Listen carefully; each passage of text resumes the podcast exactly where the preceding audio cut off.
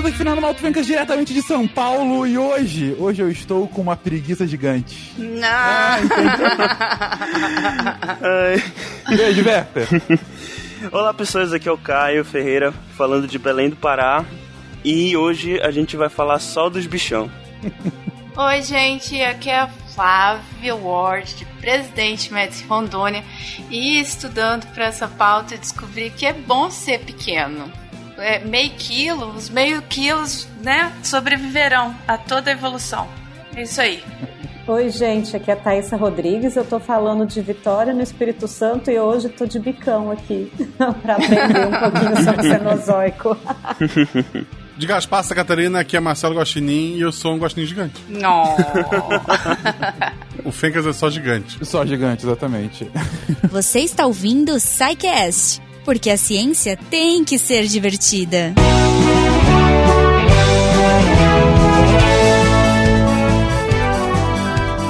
Bem-vindos a mais uma sessão de recadinhos do SciCast. Eu sou a Jujuba.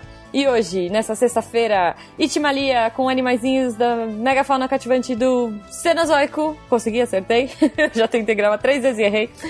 E antes de mais nada, eu tô aqui pra falar do Cambly, desses lindos, maravilhosos, nossos apoiadores fofos que estão com a gente aqui há quase três meses já, olha só. Cambly aposta muito no podcast, acredita muito no potencial da mídia e em vocês. Acredita que vocês têm muito potencial para aprender a falar inglês também. Yay! então, se você quiser conhecer a plataforma, conhecer o método de ensino, poxa, é super legal, já falei aqui um pouquinho.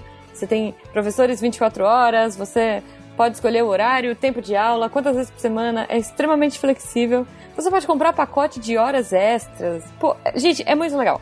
Entrem lá, deem uma olhada, deem uma chance pro Cambly. Eles têm o código especial do SciCast, então entra no site cambly.com, coloca lá o código do SciCast e aproveita, você ganha uma aulinha de graça. Sério, é muito bom.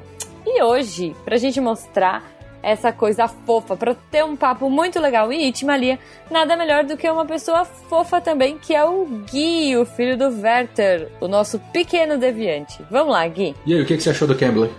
Eu achei bem legal, assim, eu recomendo porque você pode é, escolher o tipo de aula, o nível da aula, o sotaque do professor, a personalidade. É, mas quando a gente procurou agora não tinha tantas opções, né? Agora no comecinho da noite o pessoal tava meio ocupado.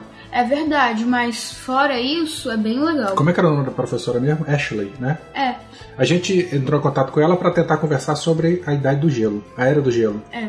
Aí a gente ficou meio assim, eu fiquei meio com vergonha, você também, né? mas ela é bem simpática, né? É bem simpática. E acabou que eu fui conversando com você em inglês e ela ia corrigindo a gente. Verdade. É, algum assunto interessante da aula, assim, que você queria lembrar, que você queria traduzir para os ouvintes aqui do SciCast?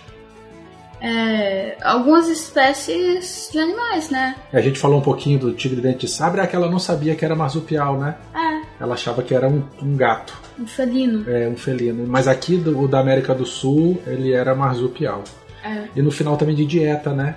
É, Você falou que ele era carnívoro, aí eu perguntei pra você qual a, a- a outros, outros tipos de dieta. Aí ela foi e falou. é verdade. É, como é que era? É carni, carnivorous? Carnívoros. Carnivorous, herbivorous. Aí tinha aquele terceiro tipo. Omnivorous. Isso. Eu achei legal, achei interessante. E depois ela, ela ia corrigindo, né? Ela É. não corrigiu tanto é porque a gente tá fazendo direito, né? É verdade, mas assim, caso alguém erre, assim, professor, assim, pode meio que corrigir, Não, assim. e ele vai corrigindo, né? E ela vai Vai de uma maneira muito simpática, né? Sempre rindo, você viu? Ela É, os é bem professores daí são bem simpáticos. O Oz a gente não sabe, mas ela foi bastante. É.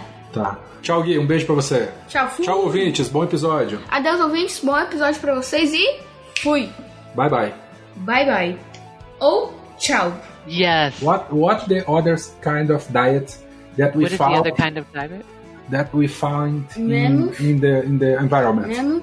What the other kinds of diet? What are diet the other kind? Ah, that we find or, or that exists in the environment? é, Carnivorous, it's a kind of diet. What else?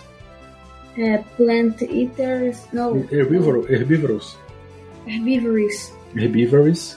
What else? Is correct? Herbivores?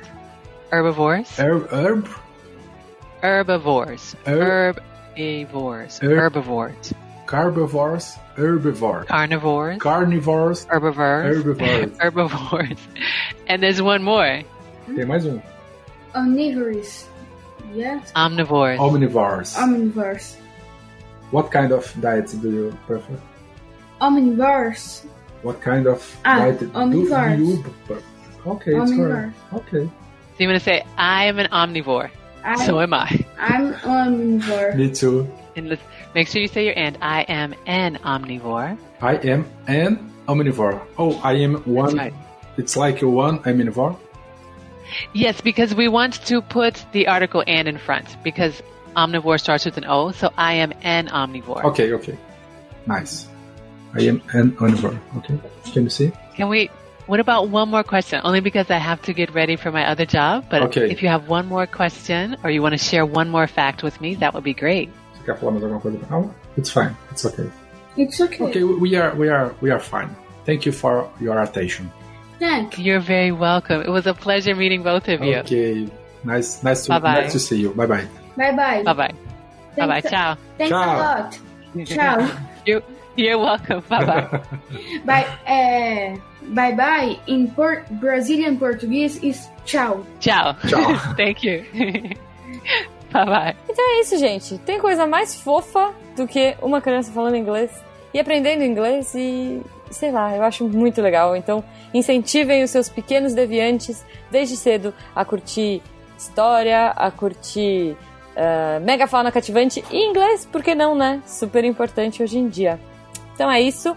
Uh, recados, outros recadinhos rápidos, se você quiser falar com a gente, se você quiser mostrar fotos, falar de sugestões de livros, games, blá blá blá blá, blá tudo que você quiser, contato.secast.com.br. Se for uma coisa mais fala que eu te escuto, ou aqui pelo post do episódio você pode entrar e conversar e fazer amigos e descobrir quais são os animais que os outros gostam, que os outros deviantes ouvintes curtem também. Se você quiser conversar com a gente pelas redes sociais, arroba Portal Deviante no Twitter e no Instagram. E se você quiser mandar amor pra gente em forma de catim, a partir de um real pelo PicPay, Patreon e Padrim. Certo? Eu não vou ficar enrolando muito não hoje, gente, porque o episódio tá muito legal. Então, curtam, divirtam-se, um ótimo final de semana e não esquece de ficar até o final para ouvir os recadinhos da Debbie, certo?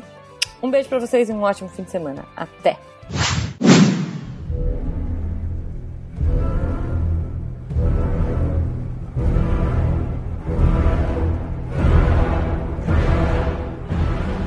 Queridões, voltamos a falar do mundo animal, voltamos a falar de biologia, falaremos agora de bichinhos, na verdade, de bichões, bichões de muito, muitas eras passadas. Falaremos desses grandes animais que já habitaram a Terra, mas não necessariamente de dinossauros, porque essa pauta, essa pauta de nome difícil, falaremos sobre a megafauna do Cenozoico.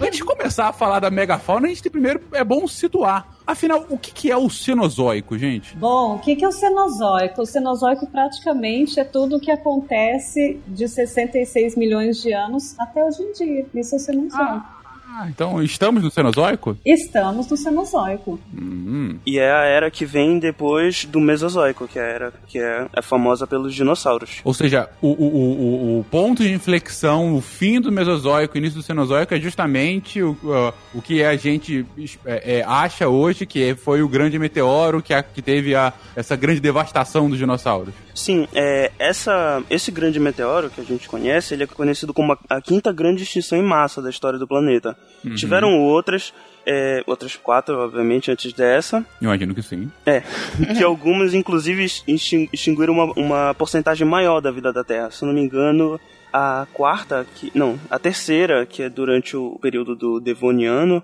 extinguiu quase 95% de tudo que vivia na Terra. Eita, e o que aconteceu para extinguir 19 em 20 animais? Se não me engano, a maior parte da, da vida nessa época era, era aquática. A atmosfera foi mudando, mudou a concentração de gases no nos oceanos, isso matou a maioria dos bichos grandes. Hum. Como a Flavinha falou, o ser pequeno ajudou bastante. E, e foi, e foi, inclusive o que ajudou a, na sobrevivência do- dos 25% restantes da vida na Terra depois do meteoro. É, o meteoro matou 75% do que vivia aqui. Praticamente qualquer coisa com mais de 25 quilos morreu. Eu e o Malta. É bom, com certeza. Teoricamente todo mundo aqui. A, a Flávia não. A Flávia continuaria viva, com certeza. Eu já levantei essa menina. Mas 25 quilos é mais ou menos o, o peso de corte aí dessa, dessa grande, dessa quinta extinção. Sim, sim. Até porque teve o que morreu no impacto, até porque foi um, um belo impacto, né? O asteroide Posso tinha. imaginar. O asteroide tinha 10 a 15 quilômetros de diâmetro. Uhum. E não só por isso, é, o que ajudou a matar boa parte da vida, incluindo é, as plantas, foi o inverno de impacto, que é mais ou menos como um inverno nuclear. Quando o meteoro caiu, ele levantou tanto sedimento que tapou boa parte da radiação solar, diminuiu a temperatura, matou as plantas, por consequência foi atingindo toda a cadeia até chegar nos bichos maiores que não conseguiram se sustentar, sem trocadilho. Não, deu pra entender. ok, então falamos da nossa era, falamos do Cenozoico, falamos da era dos mamíferos, é, é- a gente pode falar isso, porque, como vocês comentaram, sobrevivem quem ficou, quem tava abaixo mais ou menos dessa linha de 25 quilos, é, e pelo que a gente já viu em castes anteriores, é justamente por conta da queda dos dinossauros que os mamíferos conseguem prosperar, porque não tem mais lagartos gigantes comendo eles. É, é isso mesmo? A gente pode falar que é a partir dessa, dessa quinta extinção que os mamíferos conseguem vencer, é, ir pro topo da cadeia alimentar ou algo do gênero? Sim, é exatamente por isso, porque é, ve- veja dessa maneira, como no, no final do período Cretáceo, que é o final da era Mesozoica, é, os dinossauros já estavam muito espalhados pelos ambientes e eles ocupavam o- quase todos os nichos disponíveis na época. Só lembrando, para quem, os ouvintes que ainda não lembram, o nicho é como se fosse a função ou o trabalho da, de um organismo dentro do ecossistema. Por exemplo, o leão ele tem um, um nicho específico, ele caça é, as presas e tal, assim como o, é, sei lá, o cervo também. É uma mistura ali, né? É o, é o habitat, mais o comportamento do animal, né? O, que, que ele caça, onde ele caça. É tudo isso envolvido, aí forma o, o nicho ecológico ali daquela, daquela espécie. Quais são as presas dele, né? O- os animais que ele se alimenta. Toda essa relação ecológica do não só do ambiente, né, do, do local exatamente que ele vive, mas tudo que envolve aquilo ali. Sim, aí como caiu um, um meteoro gigante aqui. é, Mudou bem, tudo. Mudou tudo, os bichos grandes tudo morreram, então é, tiveram que aparecer. Com o tempo foi aparecendo é, esses nichos que ficaram vagos, precisaram ser ocupados com o tempo, é como se fosse um vácuo de poder. É, assim como na política, a natureza não, não existe vácuo de poder, aquilo vai ser preenchido alguma hora. Então foi exatamente isso que aconteceu com os mamíferos. Tanto que no início da era Cenozoica, mais ou menos no período do Paleogênio, Paleogênio que é o primeiro período da era Cenozoica, que ela é dividida em períodos, a gente pode, a gente vai explicar isso um pouquinho mais pra frente, porque fica um bocado de nome, mas é até bem fácil de entender.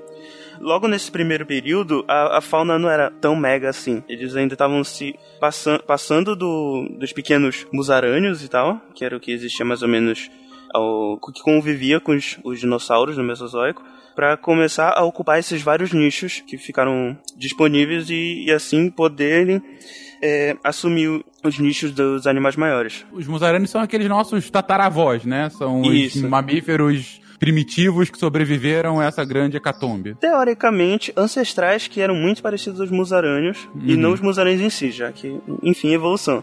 Mas esses ancestrais, eles são muito parecidos aos musarâneos de hoje, e é, é, é isso mesmo. Temos ainda musarâneos? Eu não sei o que é um musarâneo. Eu tô falando aqui como se fosse um negócio que não existe mais, mas... é- Tem, tem sim, tem sim. O musarâneo é tipo um, um bichinho que parece um, um quatizinho. É muito pequenininho comparado a um quartier.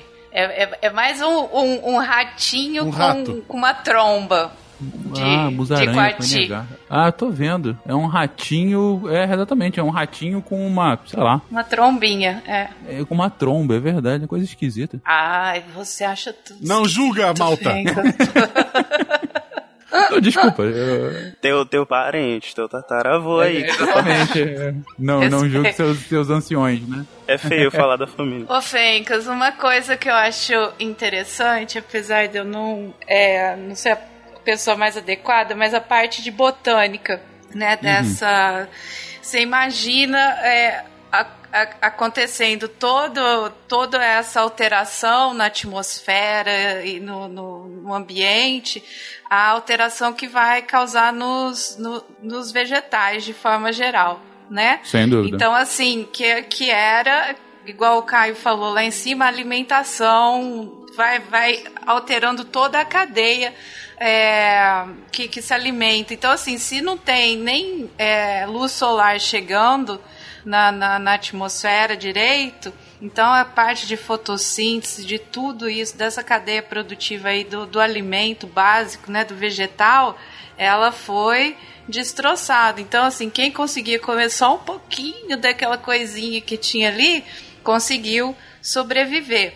Então, a- a- além de toda a fauna ter que se recompor, igual o Caio está falando, a ocupação dos nichos e tudo mais, antes dessa fauna se recompor, a, a parte vegetal também teve que evoluir se adaptar a essa situação nova, né? Todinha para fornecer alimento para ser parte da, da cadeia de alimentação também dos animais, né? Uhum, uhum. É, imagino que quando você tem essa extinção animal gigante, você teve também uma grande extinção vegetal, né? Mudando a atmosfera do, do planeta, você Sim, muda sim. tudo, né? Absolutamente tudo. E aí Uhum. o, o- a parte vegetal é, é, é muito, porque né, vai depender direto aí da, da luz do sol, de como é que fazer essa fotossíntese dela. Eu acredito Uhum. que ela é da primeira que sofre, não só pelo impacto ali, né? Mas a segunda, então, que vai sofrer e acaba aí dizimando o resto do- dos outros seres vivos do, do planeta. Ô, ô, Thaísa, uma dúvida. Um, Diga.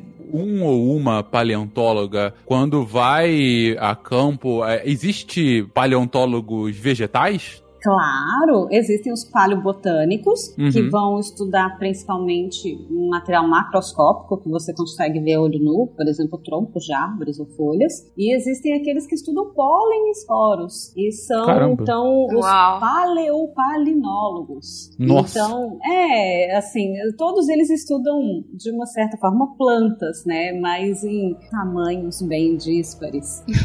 Paleopalino... Paleopalinólogos, é isso? Isso, paleopalinólogos. Palinólogos, caramba. O primeiro semestre todo é pra aprender a não fazer, não cair no trava-língua.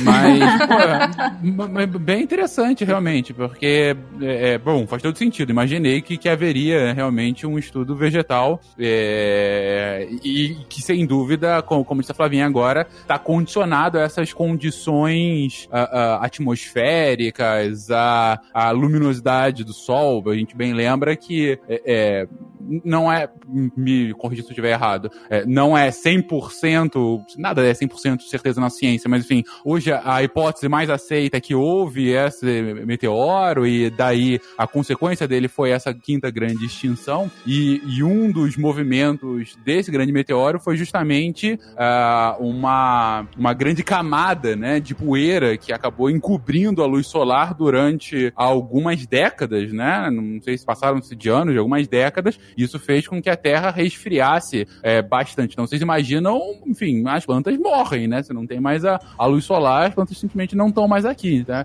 A, a- a reconstrução desse do, do bioma do ponto de vista vegetal também tem que ser muito grande para o negócio dar certo, né? Para você ter um ecossistema vibrante ah, posteriormente. Ah, e aí faz sentido com que o, o Caio comentou logo no início. Então, nesse no, no início do, da, da era cenozoica, nesse período chamado paleogeno, se ainda está lidando com pequenos animais, os animais que conseguiram sobreviver, ah, que acabaram não sendo, bom, imagino que foram atingidos, mas não foram atingidos da mesma forma do que os grandes répteis, né, do que os grandes ah, animais que existiam antes da, dessa grande quinta extinção, e os consi- conseguiram sobreviver e reproduzir e foram ao longo dos séculos e milênios evoluindo. Evoluindo. Ah, mas e aí? E aí, como é que continua? A gente tem então esse primeiro período, me- bem do imediato. Quando a gente fala imediato pós-extinção, gente, conta aí milhares ou milhões de anos, né? Não é um negócio assim, tipo o ano que vem. Mas ainda assim, esse imediato pós-extinção e como é que isso evolui depois? É, eu queria, é, antes de prosseguir um pouco, eu queria definir justamente esses períodos para os ouvintes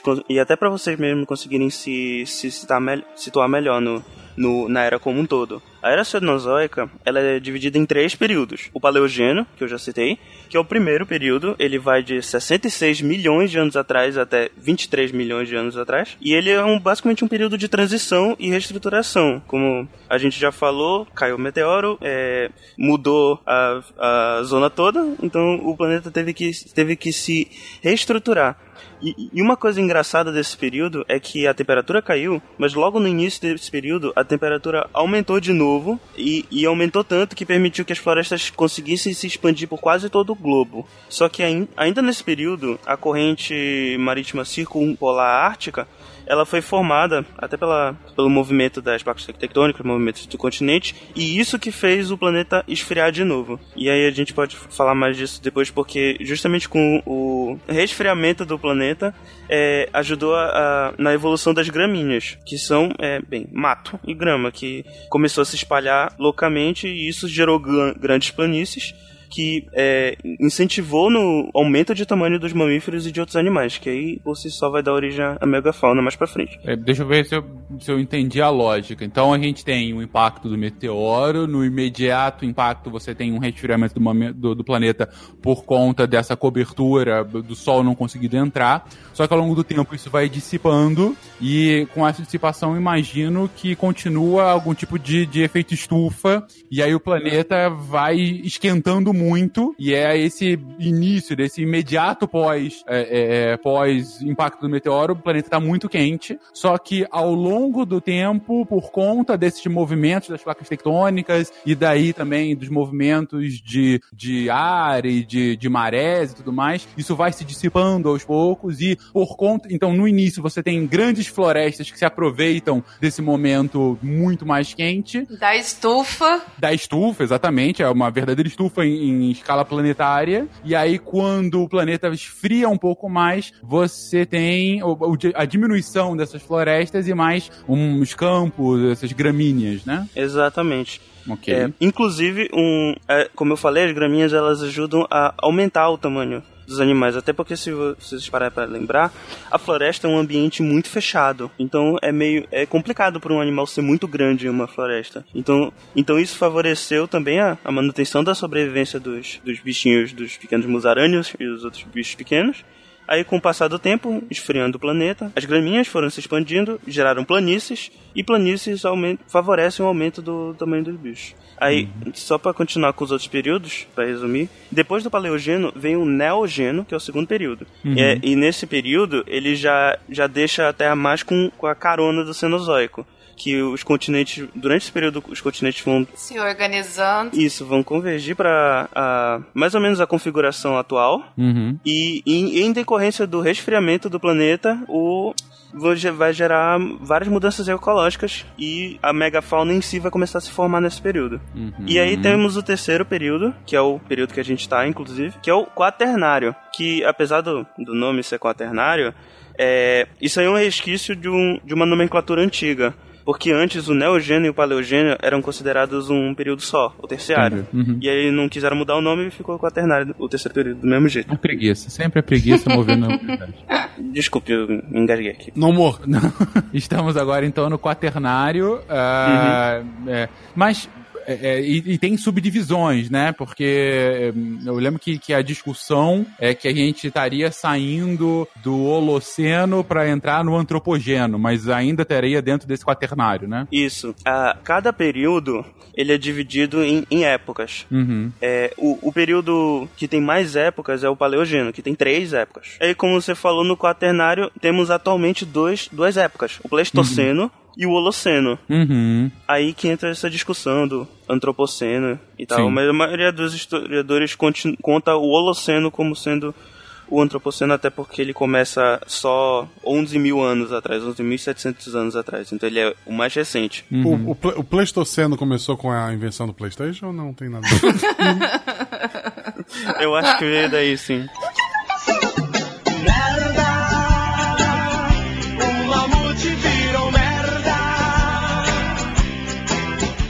Então, é, eu acho que é, é bom a gente falar que não é historiador que estuda isso, né? É, eu Exato. acho que, que historiador, claro, pode dar as suas opiniões, suas contribuições, mas essas divisões formais, elas são feitas pelos geólogos. Então, quem está discutindo, e olha, eles discutem muito e há vários anos, sobre a questão do, do antropoceno são os geólogos. E a, a grande questão deles é que eles gostam de ter as coisas literalmente registradas em pedra, nas rochas.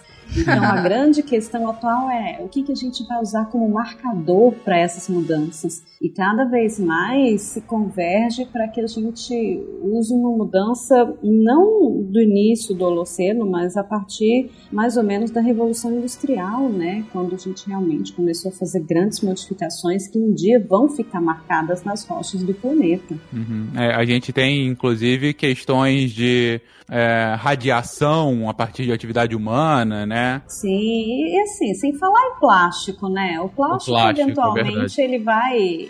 A gente. É inevitável, a gente vai ter rochas formadas por muitos pedacinhos de plástico por aí ainda. É Devia verdade. ser que horror.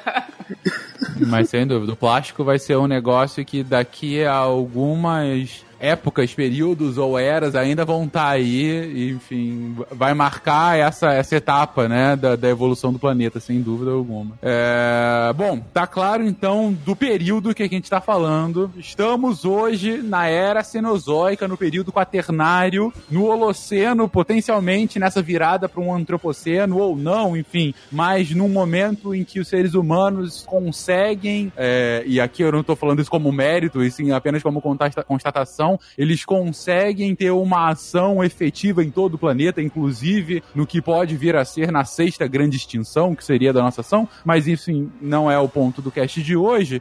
O que a gente tem que falar hoje ok. E nessa, em toda essa era, nessa cenozoica, como que foi evoluindo essa megafauna? Desses pequenos ratinhos de tromba até os grandes animais, incluindo nós que temos hoje na Terra. É, é, mas mais do que isso, o que a gente chama de megafauna? São realmente só de animais maiores? São, enfim, qual, qual é o conceito? A megafauna, quando a gente pensa em megafauna, assim, ela tá associada a esse período aí do, do Pleistoceno, né? Dessa era do gelo, com os seus super animais. Mas, por exemplo, você, Guaxa, vocês fazem parte da megafauna também. Porque a gente considera até hoje todos os mamíferos aí acima de 40 quilos fazendo parte da, da megafauna um pouco acima. o ser humano acima de, né? O ser humano, é, um elefante, um hipopótamo, uma anta, uma anta, elas são parte da megafauna. É porque como como a gente condicionou esse- essa ideia, esse conceito da megafauna ser só lá dos mamutes, dos outros bichões, né? Mas é, da, da, da, da era do gelo, né? Tem essa associação mas, mas na verdade ainda fazemos parte aí da megafauna, ela ainda existe. Beleza, então estamos falando aqui de grandes animais, de animais que passam dessa, dessa faixa mais ou menos de 40 quilos. Ah, e estamos falando justamente desses animais durante essa evolução pós-dinossauro. O que, que vieram os grandões pós-dinossauros. E, claro, a gente centra sempre nos mamíferos. Enfim, é, é um pouco enviesado, dado que é, é a nossa. É, é onde estamos, né? Mas, de qualquer forma, também é quando eles prosperam. E falaremos então um pouco mais deles. O- os répteis que lutem. Exa- Entre si, exatamente. E contra o meteoro vindouro. Mas, ah, gente, e aí? Eh, O que, que a gente tem, assim, de, de, de mamíferos relevantes dentro dessa megafauna que já existiram, que ainda existem, enfim? No episódio de hoje a gente vai focar mais nos bichões que é, não existem mais. Uhum. É, tem algumas discussões e tal de alguém querer trazer um mamute pra, pra, pra, de volta e tal, mas en- enfim. Você sabe que, com certeza, a, a vírgula desse episódio vai ser um mamute pequenino, né? Eu, eu- eu já cantei mentalmente as duas vezes. Né? Mas sim, por favor. En- Então, é. E, e eu acho bem legal falar justamente dessa megafauna que foi extinta, porque é, é cada bicho maluco que tu fica pensando que é um negócio que, tipo, saiu dos seus anéis ou uma criança desenhou de tão bizarro. Você entende porque foi extinto, né? É, exatamente. Então, só pra dar um- uma ideia, tipo, é, lá do Paleogeno ainda, quando os bichos não eram tão bichões ainda, começaram a surgir um- um- um- alguns que já estavam, já eram maiores e tal. É, eu queria falar de dois principais predadores, um na terra e outro na, na no mar. Sim. Na terra tinham os hienodontes, que vem do grego hienodon, que é dente de hiena, e bem, ele não é tão bizarro assim, ele é basicamente um bicho que parece uma hiena, uma mistura entre uma hiena e um gato. E ele não era exatamente um carnívoro, ele não era da ordem carnívora, ele era de uma outra ordem que só é diferenciada por causa do tipo de dente, assim. Mas é como se fosse um, um, um grande canídeo. E eles eram os principais predadores da época, no Paleogênio. Principais predadores do tipo comiam dinossauros? É isso que a gente quer saber. Não, não, não, não tinha, não tinha mais dinossauro nessa época, só as aves. Não tinha mais dinossauro não aviário na época. Ele, assim, com- olhando por esse lado, talvez sim, eles deviam comer dinossauro. Primeiro caçador de dinossauro. Aves do tipo avestruz também, né? Eles tinham condição de. Sim. Né, umas avisonas. Ou seja, eles eram bem grandes mesmo, então, né? Com, com Sim. o tamanho. O maior deles chegava até 500 quilos, era um, um belo bicho. Dá- Dava, dava pra caçar o Tuiuiu, o, o Fencas. Nossa, saudoso Tuiuiu, que beleza. É, É, mas a- fez um episódio sobre Pantanal recentemente, tá isso? E eu fiquei realmente impressionado com o tamanho do Tuiuiu. Eu não tinha noção que era um troço tão grande. É uma cegonhona, né? É impressionante, cara. Enfim, e temos então um caçador de Tuiuius aí conosco. É, o caçador de Tuiuiu. o nome é uma alcunha muito boa, inclusive. O, mata, o matador de dinossauros, caçador de Tuiuius. Ianodonte. Beleza. Ianodonte. Mas beleza. Então, enfim, ele já tá aí há muito tempo, mas você comentou também de um marítimo. Sim, é o basilossauro. Que apesar de ter sauro no nome, não é, não é dinossauro. É, é uma baleia. É basicamente um, um ancestral das baleias, predador. E, era, e ele também já era um bichão. Na água sempre deu pra ter os bichões e tal. Ele media uns 15, 20 metros, o que é grande pra caramba, considerando que a maior baleia atual, a baleia azul, mede 32 metros. Então era uma, é um belo basilossauro. E, e ele era mais parecido com os golfinhos do que com as baleias, porque não tinham as, as barbas das baleias, que são aqueles dentes que parecem pente fino de catapiolho. Uhum. Que ótimo. Você tá descrevendo um golfinho gigante assassino. Exatamente. Por que, que você acha que ele é assassino? Oh, É, Fencas. do céu. Fen- Ai. preconceituoso. Não, ele que tá falando que são um dos grandes é, predadores. Pra mim, são, são assassinos gigantes. Grande porque é grande, Fencas. Aí eu fico imaginando a baleinha com a faquinha assim na mão, vou te pegar. Não, eu tô imaginando um peixão que parece um golfinho de 20 metros de comprimento e que tá no topo da cadeia alimentar aquática, comendo tubarões antigos, sei lá. Diga aí, Gosta. Pensa no, se o golfinho é desse tamanho, a bolinha inflável que ele usava pra brincar. Inclusive, ainda, ainda bem que, que tu citaste, Fencas, é que nessa época o basilossauro, ele não era o único predador, o grande predador da época. Ele, ele competia no, nos mares com o megalodon, que eu acho que a maioria aqui já ouviu falar. Já ouvi esse nome, Megalodon, que é um belo nome também, tão bom quanto o Basilossauro. É, e o megalodon vem de é, dente gigante. Porque uma curiosidade, nunca se achou nenhum registro fóssil dele que não fosse a dentição. Tipo, era. Os, os paleontólogos acharam um dente gigante de tubarão. E a partir disso eles estimaram como seria o tamanho dele. É, é claro que também existe sempre a possibilidade de ser um tubarão dentuço. Exatamente, de ser um- uma piranhinha assim com um dente gigante, né? E a Ai, meu evolução Deus do pregou céu. uma peça. Thaísa, pelo amor de Deus, explica Ai, ai. como é que é, fe- é fe- feitas essas estimativas, assim, você acha um pedacinho do, do, do, do fóssil. Porque o golfinho gigante comeu tudo. Gente, aí, é, é, tô vendo aí vocês difamando a minha profissão, viu? Nada disso. Eu tô achando ela muito divertida, Thaís. Nada. O que acontece é o seguinte: a gente pensa no Megalodon como um bichão muito estranho, a gente está catando só uns pedacinhos dele, mas na verdade, o dente dele era um super dente muito resistente, né? Como vocês podem imaginar, um predador tinha que ter dentes bem duros. Esses dentes são muito parecidos com os dentes que tem para alguns tubarões que existem hoje em dia, como, por exemplo, o tubarão branco. Então, Hum. eles são aparentados. E então você compara o tamanho dos dois, assim, o que que parece mais razoável, gente, supor? Que tinha um parente do tubarão branco que tinha só um dentão ou vários dentões bem grandes, mas o resto ele era pequenininho e, sei lá, tinha um bocão? Ou que eles deviam ter mais ou menos as mesmas proporções, né? Então a gente compara dessa forma. Né, Hum. Fencas? Estou jogando hipóteses aqui. A ciência é feita de hipóteses. Afinal, muito, muito mais legal Megalodon do que Tubarônica. Não, achei ótimo o nome. E o que me leva, inclusive, a uma próxima pergunta, Thaís. Me ajude nisso. Ih, É, é, esses nomes, tipo Megalodon, ou ah, o anterior que o Caio comentou agora, o Basilossauro. Cara, como se chega a nomes bacanas assim? Olha, eu não sei. Os meus nomes, quando eu dou nome de fóssil, eu não consigo chegar num legal. Eu, eu ainda tô tentando descobrir. É, Não, conta pra gente. A gente tem uma pessoa convidada que deu nome a fóssil. Pelo amor de Deus, Thaís.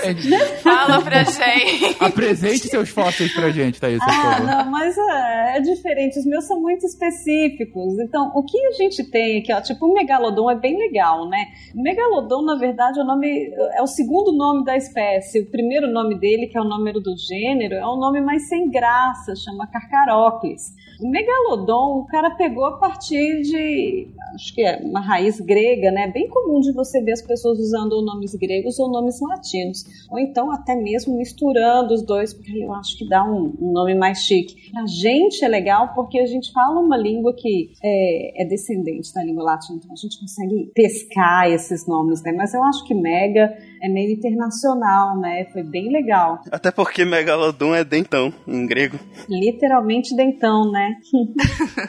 Ou seja, ori- ori- originalidade não é o principal aí. Não, pelo menos é um negócio mais cool do que aquilo que peixe ah, é o dentão, é o dentução aí, sabe?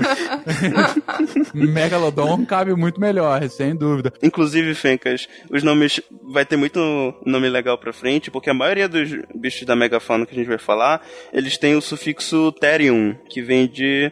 De besta do grego, tipo besta, fera. Então os bichos são tudo a besta, sei lá o que, a fera, sei lá o que. Ah, bacana. Não, é, mas era essa lógica que eu queria entender. Eu tô brincando aqui com os nomes, cool ou não, mas é, o que eu queria saber de fato é, é, a lógica de, de nomear uma nova espécie, que você tá descobrindo um fóssil ou coisa assim, é, em geral é essa, é você tentar usar alguma raiz é, grega ou, enfim, ou romana, latina, né? É, ou alguma coisa que, que lembre aquele atributo pro qual ela se destaca mais. É basicamente isso. É, não é obrigado, né? Mas eu acho que todo mundo faz um esforço para dar um nome assim, até porque é muito mais fácil você se lembrar que aquele bicho com aquele nome é, tipo, sabe, um megalodon é um tubarão gigante do que se eu fosse, ou se o cara tivesse inventado um nome aleatório, sei lá, dar o nome da mãe dele, sabe?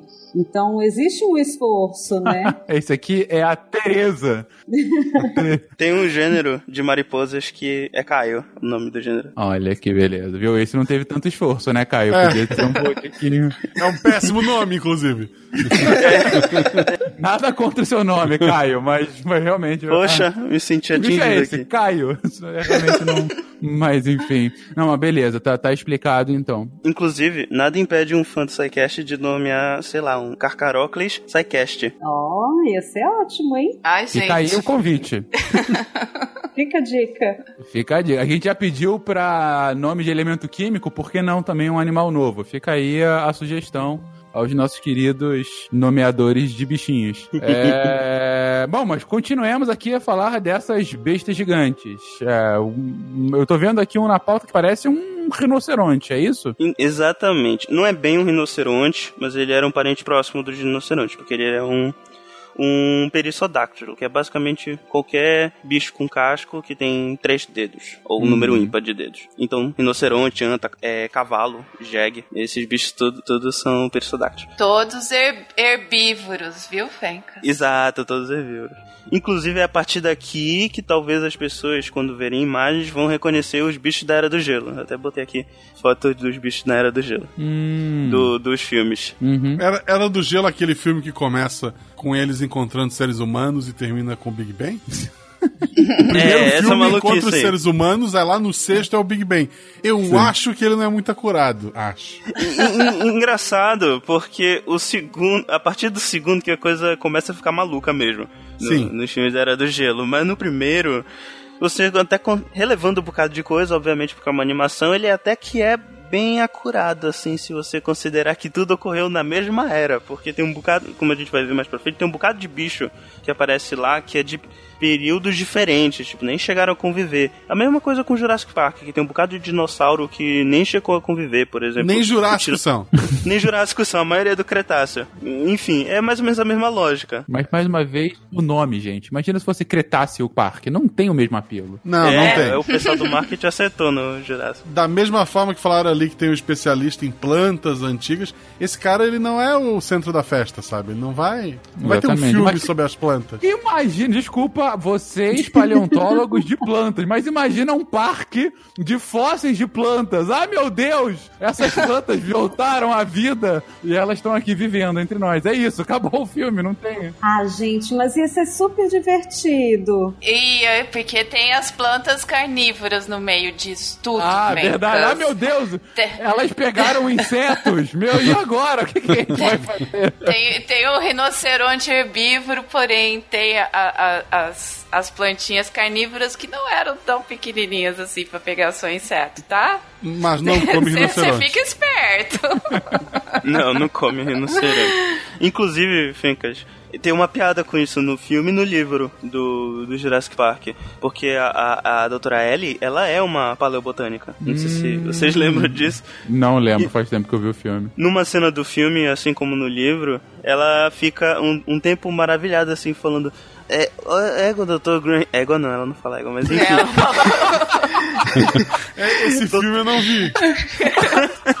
Se a dublagem brasileira tiver égua Dr. Green, é maravilhoso. Ponto pra dublagem, mas por favor, Caio.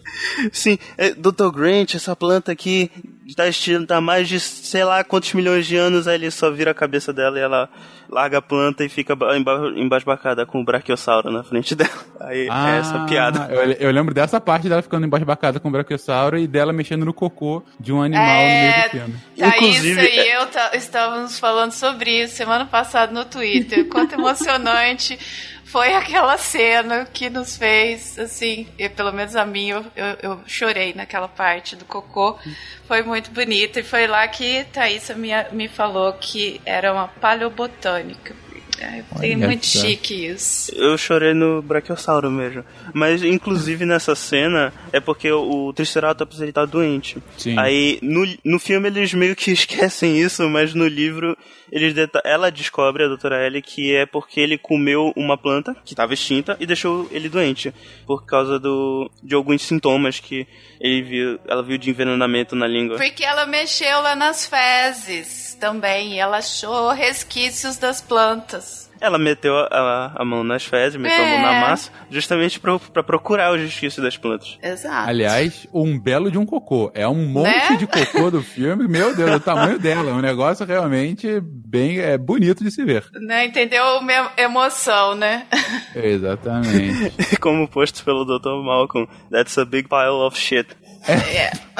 Obrigado pela, pela, pela citação. Mas voltemos aqui ao nosso rinoceronte que não é rinoceronte. Tá. En- Enfim, então, é, puxando pra Era do Gelo, que é mais fácil do pessoal lembrar e tal, nos filmes eles mostram dois bichos que parecem rinocerontes, que são da que são bronto, brontotérios, que são os bichos que parecem rinocerontes, mas é, ironicamente, eles são mais próximos dos cavalos. E, e como é que a gente sabe que no filme eles, têm, eles mostram dois gêneros diferentes? Por causa do formato dos chifres. Uhum. Tem, o- tem o Megacerops e o Embolotherium. O Megacerops é o que tem um, um chifre que parece um V, tipo um osso de galinha gigante, sabe? Aquele osso Uhum. da sorte.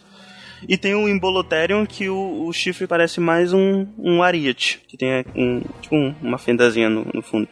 E, inclusive, eles viveram em, em áreas diferentes. O Megacerops, o, o osso de galinha, ele viveu na América do Norte. Uhum. E o Imbolotherium viveu na Mongólia. Então, imagina aí se tivesse continuado existindo o Gengis Khan montado em Imbolotheriums. Ia ser... Meu Deus, seria um ariete gigante vivo. Que coisa maravilhosa. Talvez ele estivesse ainda até hoje na Europa. Ia ser realmente maravilhoso. Mongólia em cima dos Imbolotherium. Mas caramba, né? Eu tô vendo aqui, eu tô vendo aqui a imagem do, do, do filme, né? Não sei o quão real é isso, mas de fato é um belo de um ariete. mas enfim. Bom, que mais, gente? Que mais que, que a Era do Gelo nos trouxe para de, de, de grandes animais? Oh, essa Moeriterium é parente aí similar da anta e é muito parecido mesmo, assim, não teve uma alteração é, fisionômica muito grande é, da anta que a gente tem atualmente, né?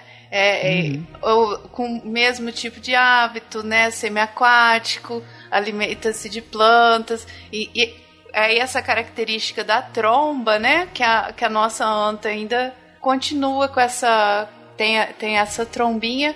Então, assim, continua tudo muito parecidinho. Eu, não, eu te falar que é verdade, eu não sei o que, que será que ficou de diferente nela da, pra anta. É porque o, o Meriterium, ele, ele lembra muito uma anta. É, ele, é como se fosse um exemplo de convergência adaptativa, que é quando bichos diferentes, eles assumem mais ou menos a mesma forma, porque aquilo é o que favorece mais naquele tipo de hábitat.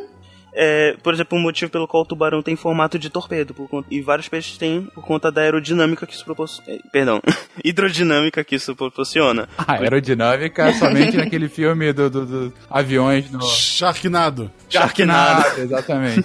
Enfim, basicamente o, o Meritério, ele, ele na verdade, apesar de ele lembrar muito uma anta, assim, basicamente uma anta do passado, ele é, na verdade, um proto-elefante. É um, um proboscídeo bem primitivo. É, eles, é basicamente a partir dele que foram surgir os elefantes e os parentes e os mamutes que a gente vai falar mais pra frente. Uhum. E ele também aparece na Era do Gelo. Inclusive são os bichos bem fofinhos da Era do Gelo. e eles são pequenos comparado com os outros animais, o que até é um é um detalhe bem interessante, porque eles não eram um bicho muito alto, eles tinham tipo, 70 centímetros de altura. Era pesado, uns 235 quilos aproximadamente, mas... Porra!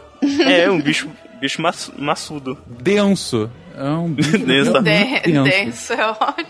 Oh, e, e, tanto eles eram é, antecessores dos elefantes, que eles viviam na África. Inclusive, a gente vai ter depois parentes dos elefantes e, e, elefantes que saíram, que existem em outros continentes, mas eles, na verdade, surgiram na África e depois se espalharam para outros continentes. Chegaram até aqui na, na América do Sul, inclusive. Entendi.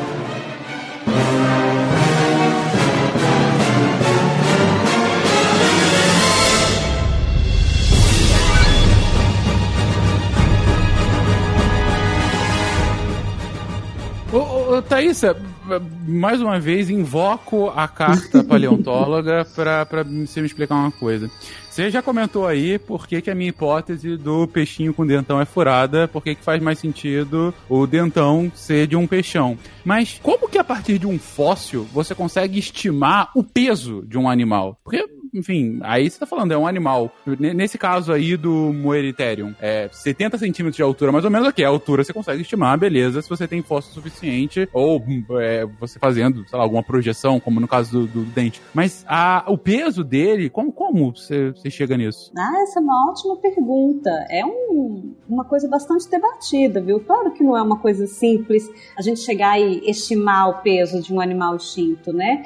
Mas para mamíferos, o que se faz é fazer projeções a partir dos mamíferos que vivem hoje em dia mesmo. Então, todo mundo tinha que ter, sei lá, um estômago, pulmões, intestinos. Você já sabe mais ou menos o peso disso. Todo mundo tinha que ter músculo também, né? Com certeza, os fósseis podem não preservar os músculos, mas eles tinham que ter músculo, tinham que ter pele. Então, a partir disso, a gente consegue fazer projeções mesmo, a partir dos animais, dos mamíferos que vivem hoje em dia. Então, claro, a gente não tem alguns de tantas toneladas como alguns que já viveram antigamente, mas nós temos uma megafauna atual bem legal, não é? Então dá pra gente projetar a partir daí. Uhum, perfeito.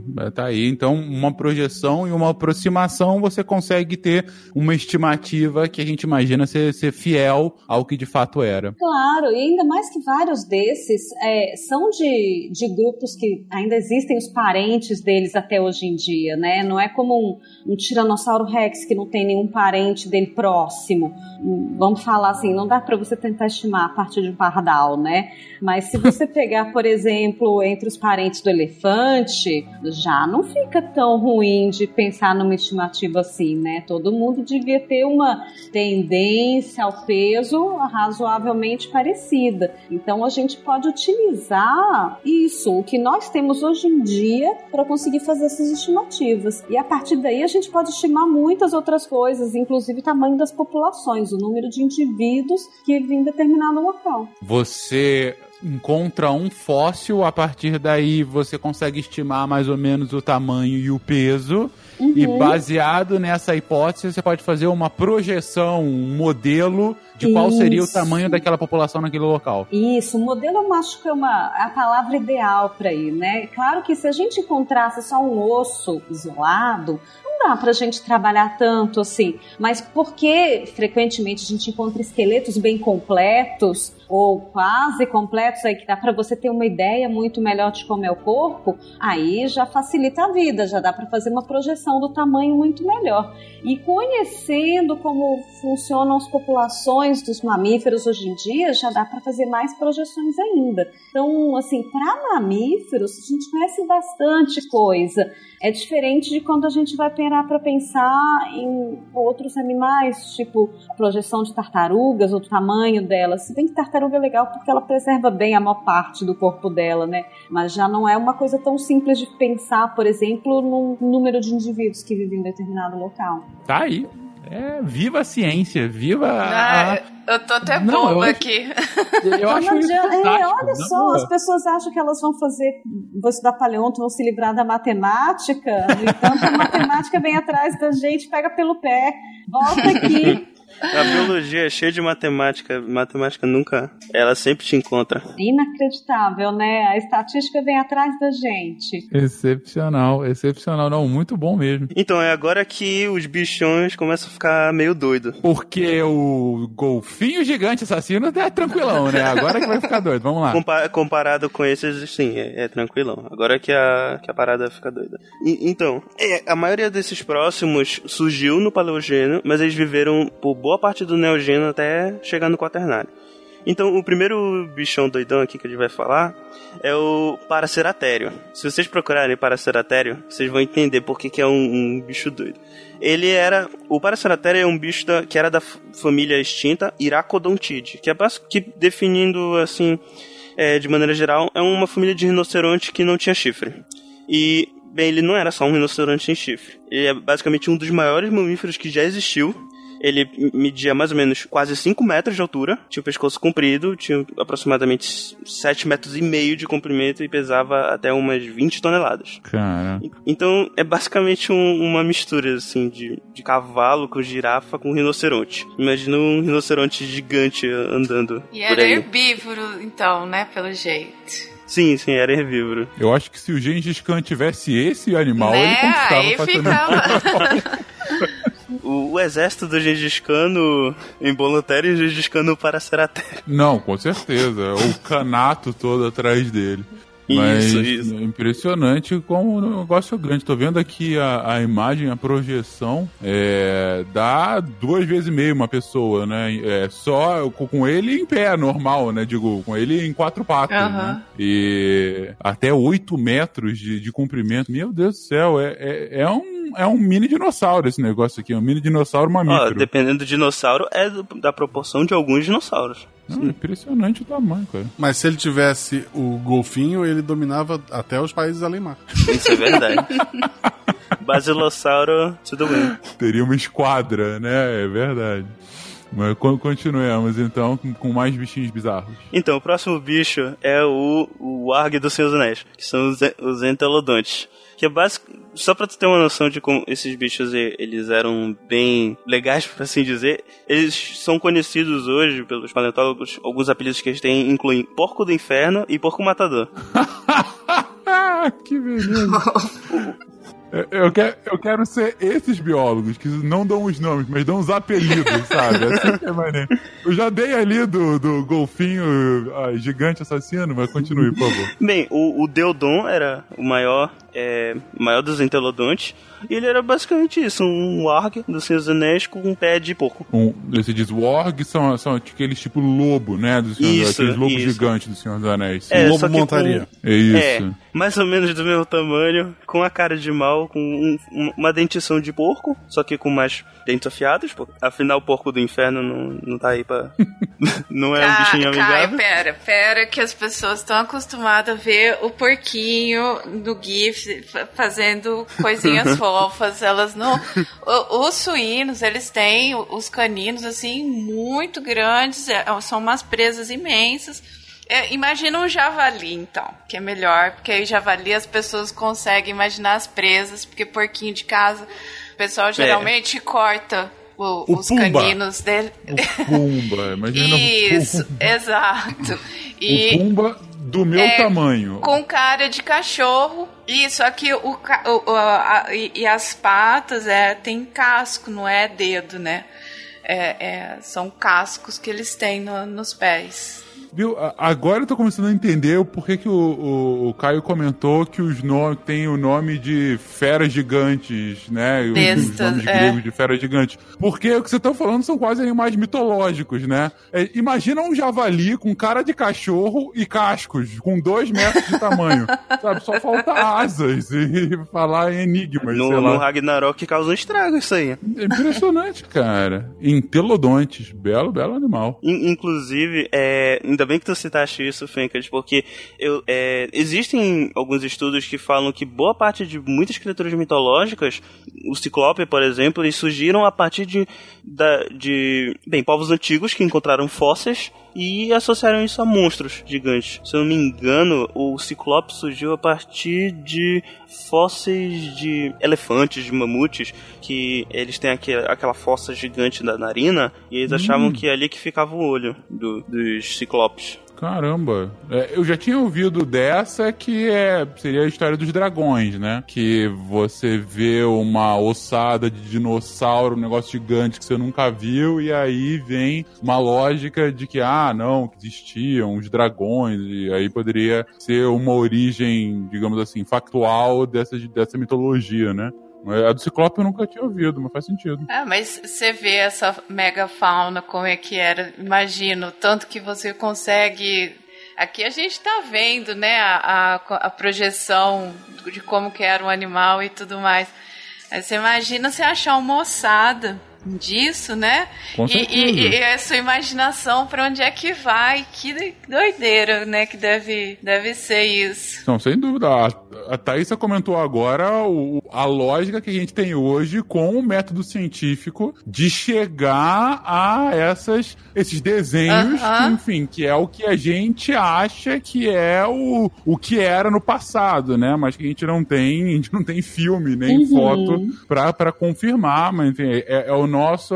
é, chamar de palpite é sacanagem com, com quem é, é estudioso, né? Mas é a, a hipótese vigente mais forte que a gente tem, É. né? a- a- disso. E aí é claro que agora eu tô vendo aqui na pauta desenhos que, que são, São proje a partir projeções, dessa, é. De- de- dessas construções, projeções, perfeito, né? Agora, realmente, você tira aí dois mil anos pra trás e encontra a mesma ossada. Aí é imaginação, né? É, mas assim, é- e tem gente que estuda isso, né? A gente tem, tem algumas documentações que são bem legais.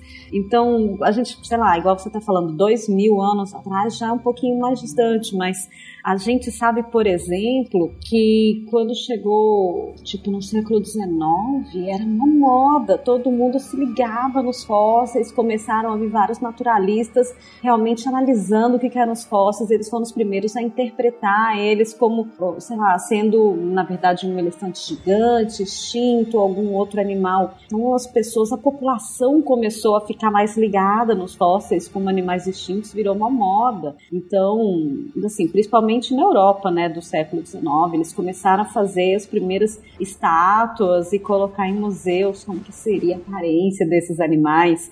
Então, até a nossa percepção vai mudando, né? Uhum. No século XIX era uma moda, tipo, não tinha o Jurassic Park, não tinha filme, mas eles gostavam de ir no parque ver reconstrução de dinossauro. Olha que Ah, que legal, coisa né? doida, né? Então mesmo de renas gigantes e tal. Eles curtiam isso. As pessoas começaram a, a entender melhor que, que as faunas mudavam, né? Que doido isso. Não, que maneiro. In- Inclusive, só um parênteses, você já. ah, Todo mundo sabe aqui o que é um alce, né? Viu o documentário Aham. e tal, mas vocês já viram o tamanho de um alce? Ao vivo, não. Uma vez eu vi um, um alce empalhado. Gente, o bicho, tipo, a cernelha do bicho, tipo, a parte onde monta, é, tipo, é, sei lá, quase do tamanho do Fencas. O bicho é gigante, é muito alto. Eu fiquei, eu fiquei assustado quando eu vi. É, a gente Eles- ainda tem o- o- uns mega bichos que a gente Cara, vê é, é no... impressionante. Aham. Mas tu tá falando do cervo ou do, do Fencas, Flávio?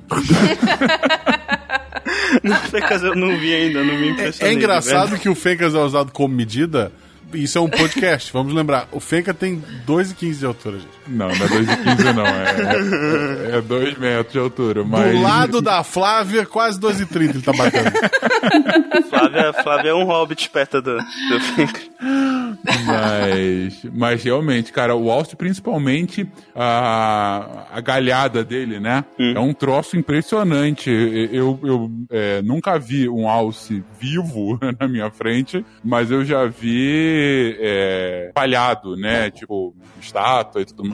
E é um troço gigante, cara. É, é- é muito amplo, assim. E você vê Aham. também em foto, né? Que são galhadas bem. É um negócio realmente impressionante.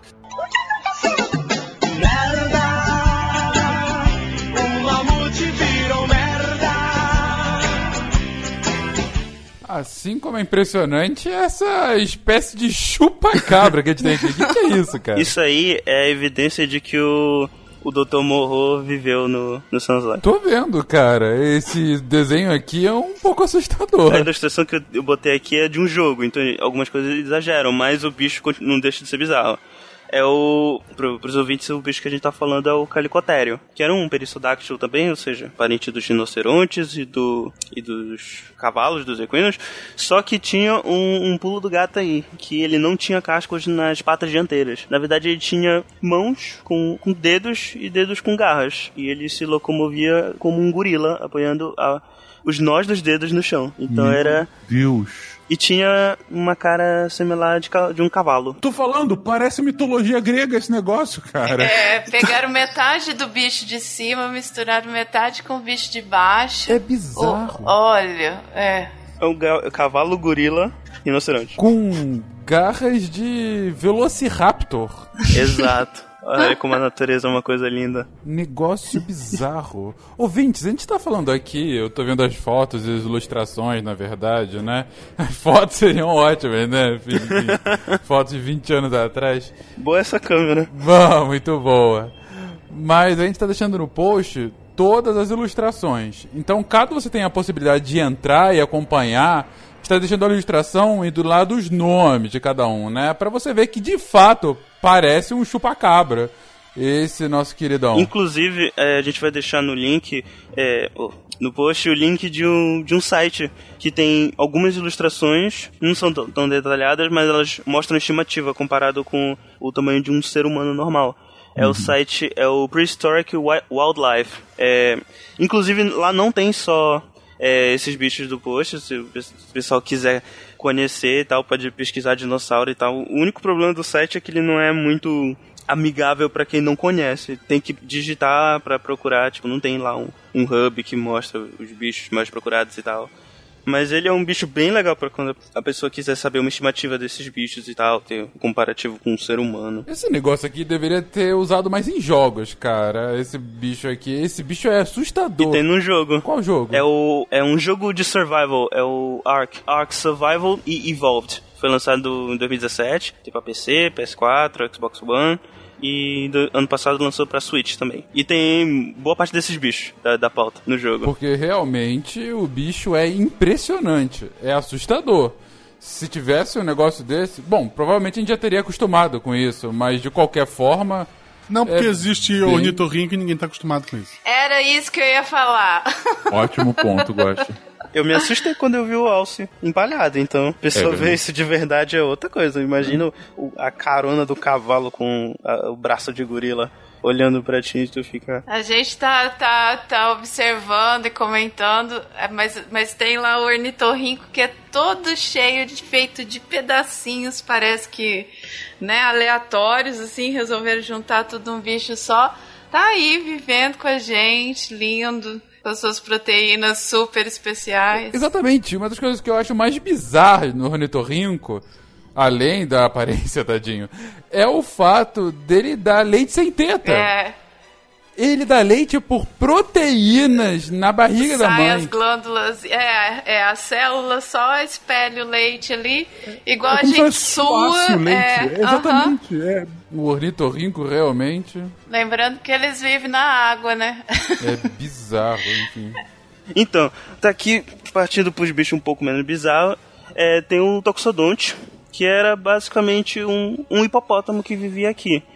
Ele era, não era exatamente um hipopótamo, ele pare, lembrava um hipopótamo porque ele tem exatamente o mesmo nicho que o hipopótamo tem na África. Ele ficava na beira de pântano, se alimentava da, da- das plantas aquáticas. E, e ele tinha uma dentição bem diferente, que é por isso que se chama toxodonte. O, o eu não lembro agora o que, que é, mas é uma coisa do dente. E esse é um desses bichos da megafauna que um dos poucos que chegar, chegou a conviver com a gente. A gente provavelmente matou o bicho, mas É mesmo? a gente viu. Uhum. Chupa! Que horror. Mas então, esse realmente poderia ter sido usado pelo Gengis Khan. Não pelo Gengis Khan, porque ele ocorria na América do Sul. Talvez pelos pela os povos Ameríndios. é, ameríndios e uma civilização marajoara que teve aqui, tipo. Entendi. Que é ameríndio. É. É, é, é verdade. Erro meu. Ô, Thaís, mais uma pergunta aqui. Porque o Caio fica comentando aí dos hábitos alimentares, de carnívoros, de herbívoros e tal. E a gente sabe disso como? Pela dentição? Ou porque a gente encontrou eles próximos a fósseis de plantas que pareciam ser comestíveis? Ah, pelo dente. O dente é super fácil. Eu, eu passo isso para os meus alunos, até para uns bichos muito mais velhos que isso. Que é muito fácil de você ver. Quando você come carne, o ideal é você ter um dente em que você consiga perfurar, né, e arrancar um pedaço da carne do, sabe, de algum animal. Então pensa, por exemplo, num dente tipo do jacaré, que é uma coisa meio cônica. Então é para você realmente fazer uma perfuração, faz um furo e aí você puxa e arranca, né? Já não podemos esperar isso de um herbívoro. O herbívoro o que ele precisa ter é um monte de dente molar. Então os molares dele são bem largos para ficar mastigando planta, porque você tem que mastigar muito bem quando você é herbívoro. As plantas elas têm é, o que a gente chama de parede celular, né? Então para você liberar todos os nutrientes das células vegetais você tem que mastigar super bem. Então os herbívoros eles têm um dente bem diferente. Os molares geralmente são mais desenvolvidos, né? Justamente que eles têm que ficar mastigando, mastigando, aí mastiga mais um pouquinho. E alguns continuam mastigando depois até mesmo de engolir, né? Então vai embora. Fugindo da pauta um pouquinho, os dentes humanos são pra comer o quê mesmo? Só pra registrar aqui. É onívoro, né? A gente come de tudo. Ah, ok. Obrigado. Inclusive, é só uma, uma breve lição de biologia. Uma das principais ca- características dos mamíferos é justamente a especialização dos dentes. Somos alguns dos poucos animais que têm vários tipos de dentes diferentes dentro da arcada dentária. Por exemplo, temos molares, temos os pré-molares, tem o canino, tem o incisivo. Incisivo, canino. E, e a maioria dos mamíferos que a gente conhece hoje, maioria não, todos os mamíferos que a gente conhece hoje, eles têm diferentes dentes para diferentes, é, é, como é? Poxa, esqueci a Funções, palavra. Caio? Isso, funções, Uhum. objetivo, é funções. Mas você sabe qual mamífero que não tem? Hum, ah, sim, preguiça, tamanduá não tem dente. Ah, não tem dente, mas qual mamífero que tem dente, mas o dente ficou tudo igual depois? Hum, eu não lembro de cabeça. Eu realmente não O lembro. golfinho, por exemplo. Ih, é verdade, verdade. O Né? golfinho. O que que é eles são muito bizarros, né? Então, já que você tá falando dos golfinhos que são realmente muito legais, eles têm os dentes todos iguais. Então, ele não, ele não faz mastigação. Todos os dentes deles são, são parecidos com o dente da orca mesmo, né? Tipo de perfurar os coitados, as pequenas presas marinhas deles. Tipo o basilossauro. Tipo o basilossauro, toda tal dia, capaz do basilossauro, já não lembro de qual, como é que é o dente dele. Mas esses eh, parentes ancestrais dos golfinhos, das baleias, eles tinham até uns dentes mais bonitinhos e tal. Dá pra você acompanhar à medida que o tempo foi passando, que eles foram mudando a alimentação. E virou.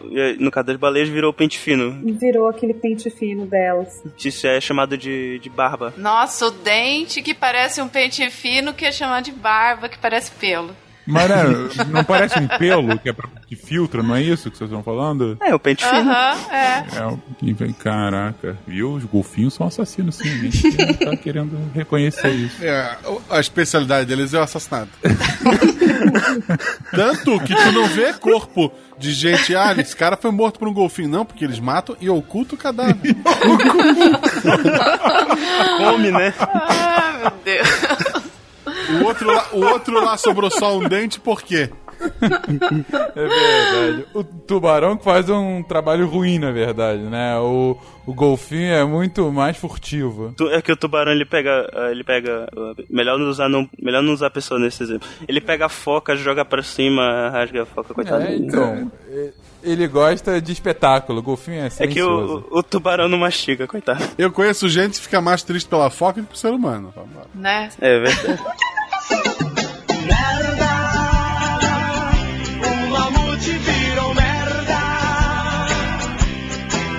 Então, ó, vamos lá, para os ouvintes, hein? Existe, eu estava falando com um colega meu, ele falou que aqui no, no Brasil a gente tem uma tríade, principalmente se a gente pegar aqui o Sudeste, Nordeste, até o Sul do Brasil, a gente tem uma tríade de fósseis do Pleistoceno que é fácil da gente encontrar. No Nordeste, então, eles estão em todo lugar, hein? Um deles é o Toxodonte, é um dos fósseis mais comuns da gente encontrar. Então, se você encontrar um fóssil na sua casa, ou se você estiver dando um rolê por aí e encontrar, ó, encontrei do nada uns ossos aqui, quem sabe você encontra um Toxodonte. Outros que são mais comuns da gente encontrar, além do Toxodonte, são o Mastodonte, né, que é um parente do elefante, e preguiça gigante. Eles deviam estar em todo lugar, porque onde a gente tropeça, aparece um fóssil deles. Preguiça gigante, em especial segundas-feiras, é, é muito fácil encontrar.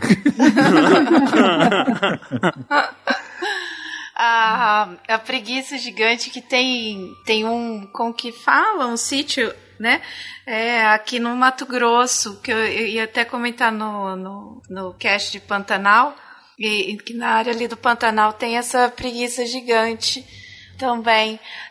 Eu tenho uma dúvida Thaís é minha, pra matar minha curiosidade aqui na região norte não tem nenhum fóssilzinho assim pra gente achar Monte, imagina, tem um montão. tem em qualquer região aqui? Posso sair cavando assim de leve? Na região norte tem muita coisa mesmo. Agora, onde exatamente eles encontram, eu já não sei. Eu costumo estudar as coisas mais antigas, você sabe, né? Mas Aham. tem muita coisa de mamífero pleistocênico da região norte, sim. E tem vários museus em que as pessoas podem visitar para ver esses fósseis também. Vou até dar um, um Google aqui para ver se eu não erro muito o nome do museu que eu quero indicar para você. Mas tem. Museu Guild? Não, aí eu acho que o, o Guild é um pouquinho longe pra Flávia, né? Mas É, tem. é verdade. Em Tá perto daqui. tem, mas aí já não é mais na. Então, na verdade, tô vendo que o Presidente Médici tem um tal do Museu de Arqueologia. Você já foi lá, Flávia? Menina, a gente aqui mora em cima de um sítio arqueológico. Então, Mas é arqueológico ou arqueológico mesmo? é arqueológico mesmo. Entendi. Aqui você. Você cavuca um pouquinho qualquer. Uai, eu fui num sítio semana passada, o pessoal falou que a enxurrada trouxe uma urna da mata, entendeu? Veio. Aí as moças, ah, é um vaso, não sei o que, abriram, tinha uma dentição. Lá, lá uma, uma arcada dentária. Aí levaram lá pro, pro museu, né? Mas aí eu tô, eu tô imaginando o seguinte, porque a gente já tá nesse sítio arqueológico inteiro aqui em Médici, então embaixo dessa parte da, da oh meu Deus, da populações antigas daqui ainda deve mais para baixo, que aí eu vou achar esses fósseis ainda da da megafauna, tem muita coisa para cavucar aqui. Se você não quiser cavucar, em Porto Velho tem um museu em que você pode dar uma olhada em vários fósseis de megafauna. Mas aí você vai ter que pegar a estrada. Tá. Mas é bom que, mas é bom que eu já sei o que fazer em Porto Velho. Olha Uau. só, minha gente. Podemos passear e. Ah, eu vi um. um, um de jacaré. Sem ser o, o jacaré açu daqui, que já é um absurdo de de gigante, ele é acho que na numa faculdade lá de biologia em, em Um Porto Velho. Aham. Que aí é mais gigante do que o jacaré-açu normal. Que Devia ser o, o Purossauro. eu não- sei qual que é, eu só sei que é um monstrão grandão, assim. A cabeça dele é do meu tamanho. Então, ó, Flávia, provavelmente é o Purossauro, porque tinha um, um jacaré gigante que viveu aqui- aqui em toda a América do Sul. Ele é um, um pouco mais antigo que a maioria dos animais do, do que viveram no Pleistoceno, assim, no quaternário final do Neogeno. Mas ele foi a, ele é a maior espécie de jacaré que já existiu e ele é realmente um, jacaré, tipo, não é um parente, é, tipo, era uma espécie de jacaré que foi extinta para alegria de algumas pessoas, creio eu. Ele chegava até 11 metros de comprimento. Jesus amado.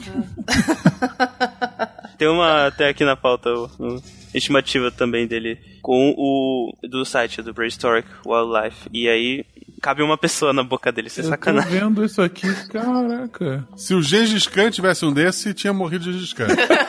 Ai, sim. É, tinha morrido o Gengis Khan e o jacaré tinha dominado a Europa. É, na, ilustração, na ilustração aqui do lado, o Gengis Khan é a avezinha aqui em cima do. Nossa, que coisa gigante.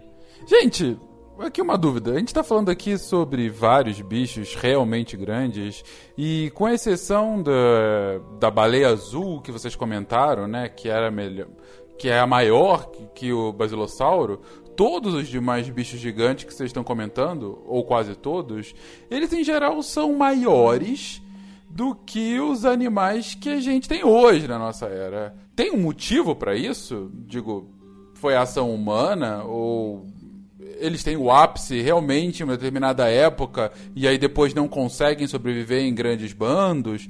Tem um motivo pra isso?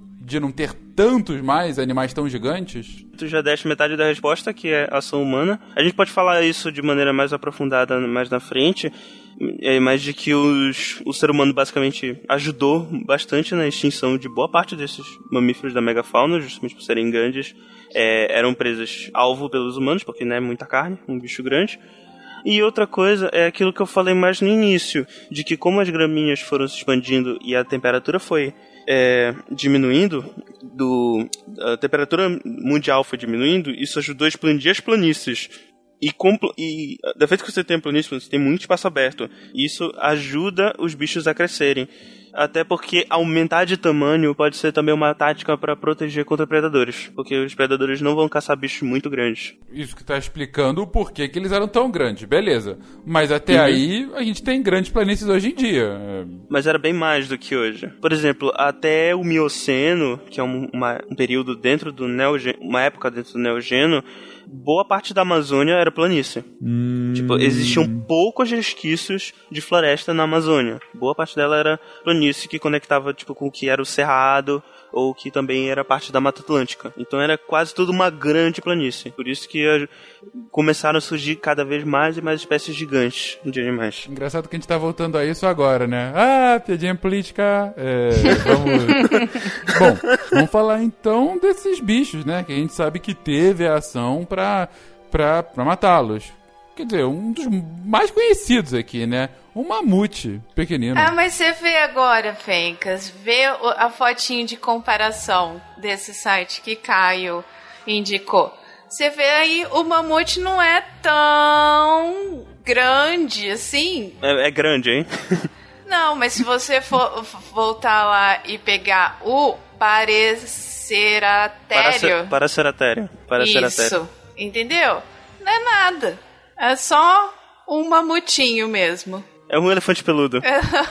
Isso porque o mamute famoso que a gente conhece, ele é o mamute lanudo, que é justamente esse mamute que é peludo. Porque muito mamute não era peludo. Ele parecia simplesmente um elefante. É, o que tinha aqui não era do, do lanoso, né? O, é, é- é porque essa lã, essa é a proteção aí para o clima, né?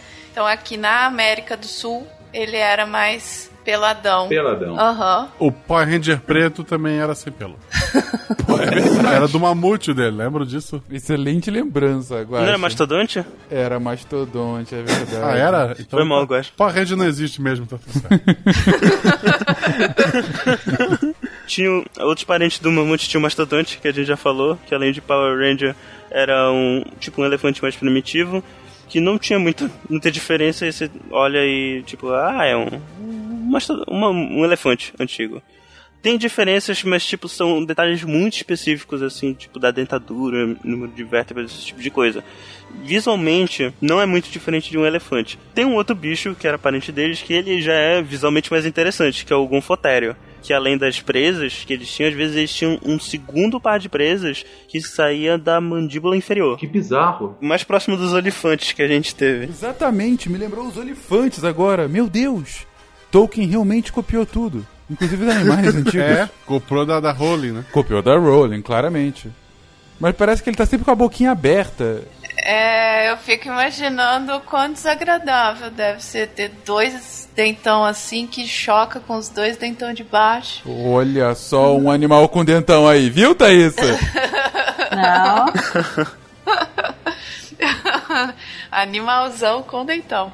Caraca, que bizarro que Ele ele, era é. um pouquinho menor, inclusive, se ver na imagem, ele era um pouquinho menor que os elefantes. Mas não precisa, quando se tem quatro presas, não, tem problema ser um pouquinho menor. Sem dúvida. Se vocês repararem, a presa ainda é meio invertida, assim, tipo, em vez de apontar pra cima, ela aponta pra baixo. A presa de cima. É verdade. As do elefante geralmente é pra cima, né? Uhum. Isso aí é como se fosse uma mandíbula, né? Né, é, nessas daí ele se cruza, né, praticamente.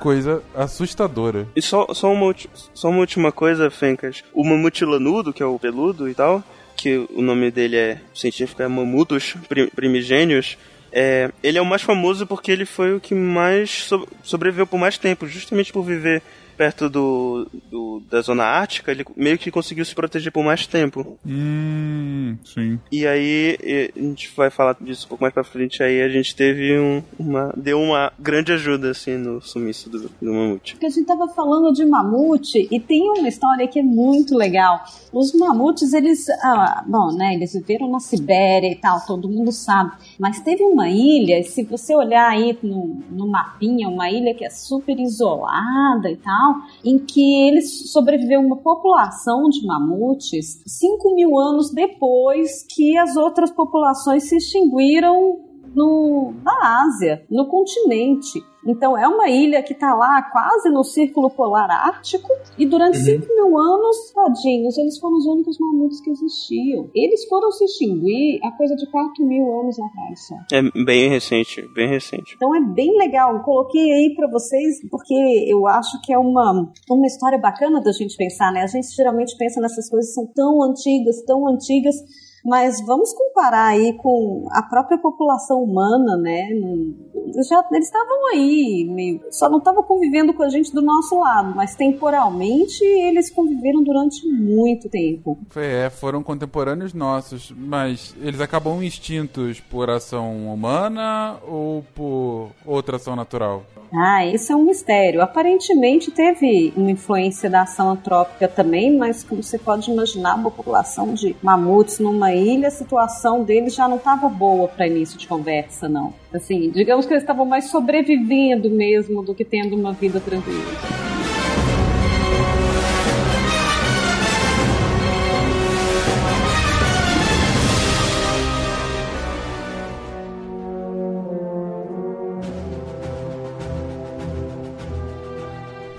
Já falamos de mamutes pequeninos e outro bicho também presente na Era do Gelo, também bastante famoso na, no imaginário popular, e também o Power Rangers, é, é o Tigre Dente Sabre. Então, né, o, o Tigre Dente de Sabre, inclusive, um, um, ele é de uma subfamília de felinos, que tem um nome muito legal, que é Macairodontine, que é basicamente dente de sabre em latim. E, e aí, eles eram os principais predadores aqui da, da América do Sul também. Mas eles não existiam só na América do Sul, eles corriam até a América do Norte, tinha também dentes de sabre na Europa. Eram mais espalhados aqui do, desses mamíferos da megafauna aí, pra completar o, o trio da, da Era do Gelo. O que eu acho mais interessante, assim, não mais interessante, mas o que eu acho muito interessante é você tentar imaginar esses animais, tipo assim, aqui na América do Sul, entendeu? É.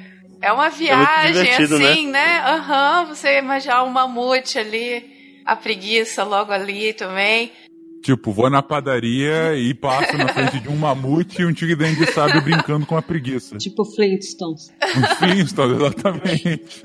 Inclusive, a preguiça realmente ia ser bem fácil de ver, porque o Megatherium que é a, a, a, mais comum, o gênero de preguiça gigante mais comum de encontrar fóssil aqui, e era provavelmente que mais vivia mais espalhado, ele media 3 metros de altura. Nossa, mãe do céu. Então ele era realmente a preguiça gigante. Inclusive, só voltando rapidinho na preguiça, só um detalhe que eu lembrei agora.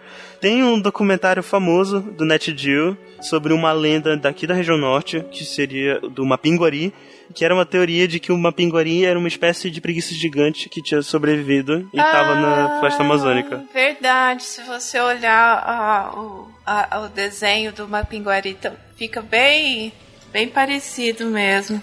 É, é o folclore aqui do, da região norte. É, é muito.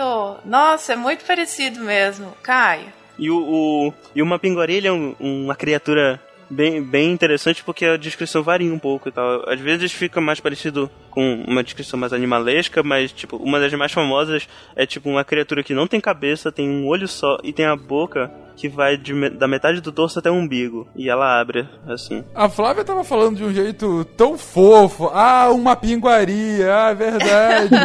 Eu tô vendo a foto aqui dele e o negócio é, é grotesco, rapaz. cara. É tipo um ciclope com a boca no, no, no estômago. Olha aí, Guaxa, pro, pro próximo. próximo RP Guaxa aí, uma pinguari. É que tem algumas ilustrações exageradas aqui.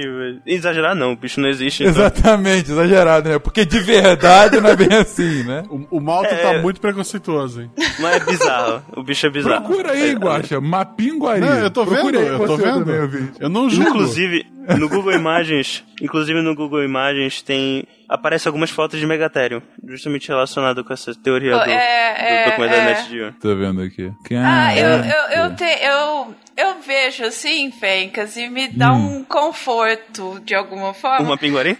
É. Porque é tipo a ideia, né, que o pessoal tem, que a ideia folclórica de, de, um, de uma proteção né, da floresta, é.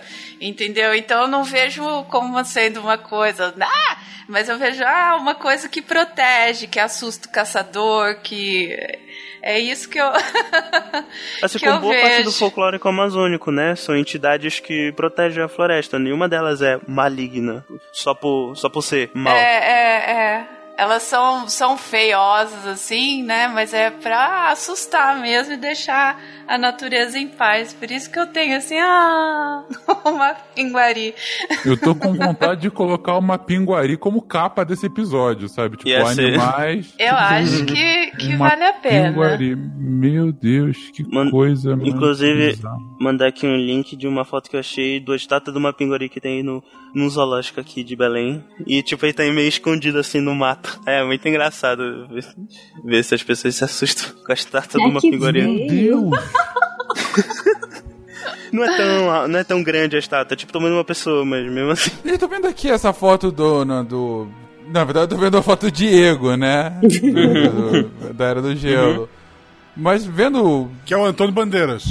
Não é, Di... não é o Antônio Bandeiras, não. É outro não? cara. Não, não é. Antônio Bandeiras é o gato de botas, não é? É. Tá é, outro, é outro felino. Ah, é, é outro felino. É um, é um pouco menorzinho. Mas provavelmente a, provavelmente a espada do gato de botas era do tamanho do canino de um, de um tigre dente de sabre que media uns 28 centímetros.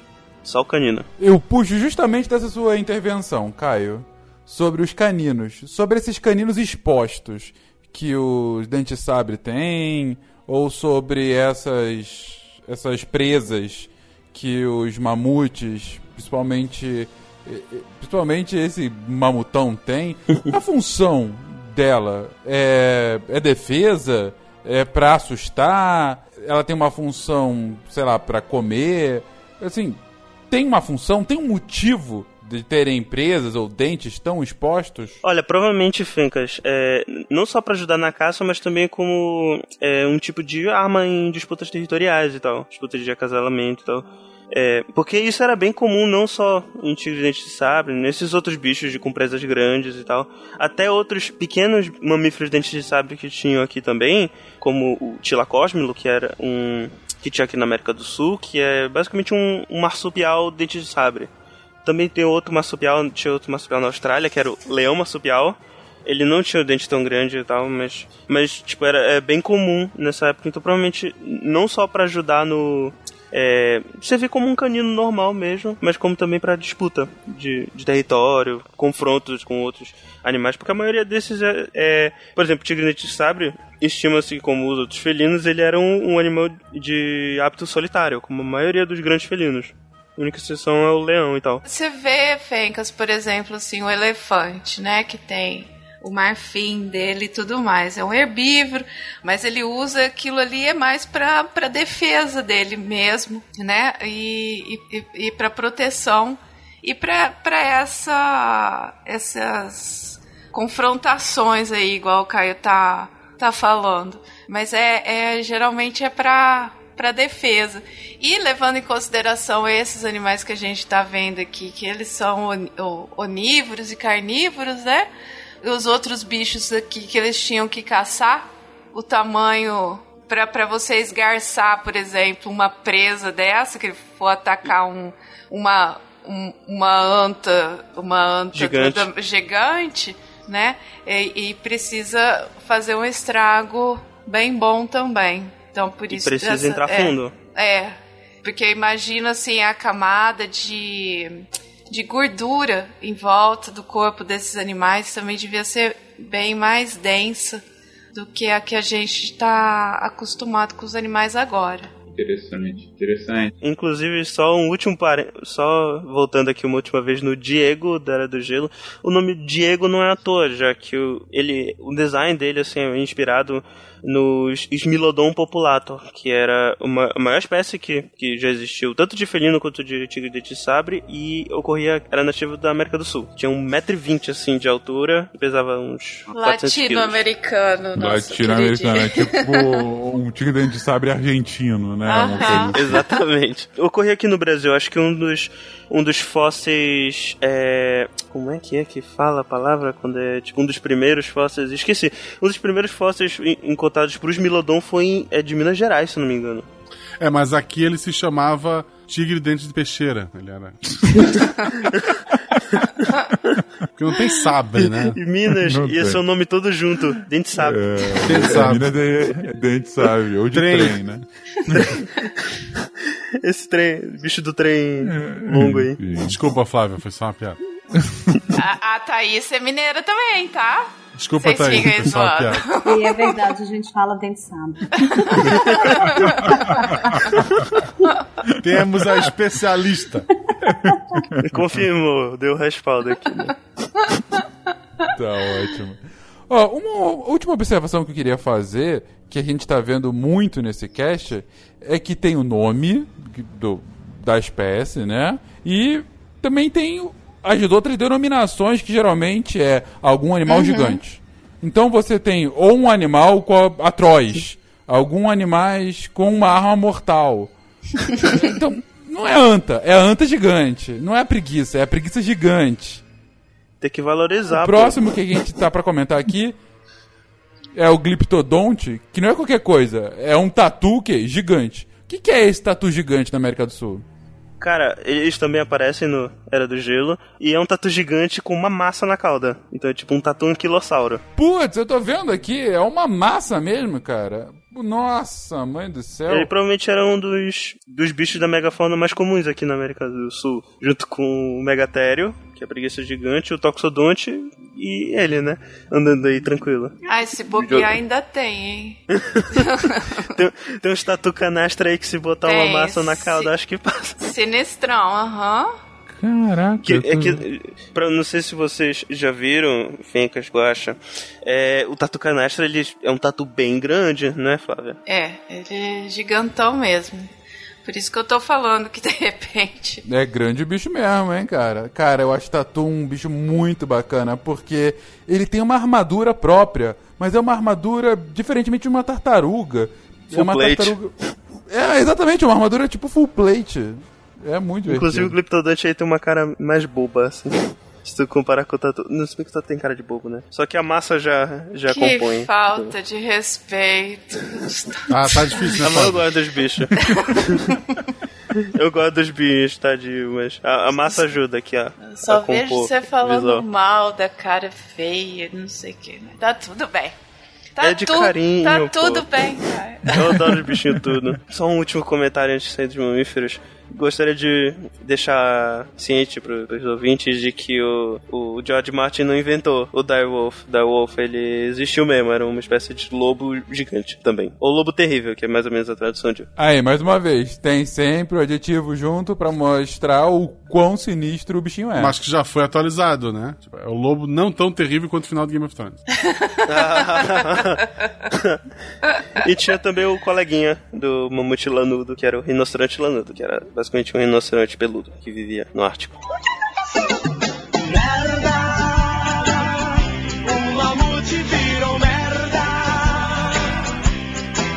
Enfim, falemos então sobre os animais, ou sobre os dinossauros que sobreviveram. Falemos sobre as aves, porque a gente teve algumas que conseguiram, principalmente as menores, imagino, né? Que conseguiram sobreviver e foram evoluindo ao longo das eras. Sim, né? inclusive eu acho que pro propósito de megafauna tem duas aves aqui que são muito é, legais de citar no cast, que uma era basicamente um assim no durante o paleogênio e início do neogênio era basicamente os predadores de topo da, da época que são as aves da família Foruracite, ou como é conhecido com o nome que o Fencas vai gostar mais, as aves do terror. Que coisa maravilhosa, cara. As aves do terror. Inclusive tem aquele filme muito ruim, é 10 mil AC, que tem aves do terror e elas tá com o terror no filme, inclusive. É, é justo. Fazem. é, fazem jus ao nome. Faz juízo né? ao nome. Mas elas de fato é, viveram junto aos humanos ou, ou não? Em 10 mil AC. Não, não é, o filme é todo errado. Não chega, elas não chegaram a viver junto com os humanos até. Eu, talvez algumas tenham vivido, tipo, na Nova Zelândia e tal, eu não tenho certeza agora. Mas a maioria não. A maioria não, até porque senão tinha matado os humanos tudo. Provavelmente que os bichos eram realmente um terror. Por exemplo, as maiores espécies chegavam a 2 metros e meio de altura. Dois metros e meio e voa ainda? Não, não voa. Ah, não voa. E Ah, pesava 150 quilos. Lembrando que a ave tem osso pneumático, então, tipo, elas já pesam menos que um, um animal do tamanho delas normalmente pesaria por causa dos ossos pneumáticos. Ou seja, 150 quilos de puro músculo pra te assassinar. E maldade. E maldade. Elas têm cara de mal, olha aqui as ilustrações, elas, têm cara de mal. têm cara de mal, cara. Meu Deus do céu. Isso aqui tá me parecendo um Dodô assassino, sabe? É, bem tipo isso, um Dodô assassino. É, tipo, esse era o tiranossauro da época. Caraca, realmente assustador. Imagina fritinho com farinha. Que horror. Eu não sei se dava pra comer isso não. Mas inclusive, ó, quando as pessoas lembram que, ah, mas eu, eu falam que dinossauro é ave, que tem pena, eu já fico triste, fico imaginando uma galinha. Não, imagina uma ave do terror, que é muito mais legal. Gente, qual que é o problema da galinha? Ah, A galinha não tem problema nenhum. Eu acho que é um tema bem sensível a gente tá puxando aí. É Né? verdade. Ô, cara, Né? tadinho. Vamos re- respeitar a Tem memória. que ser em memória esse episódio. Beijo, Popó, seja lá onde estiver.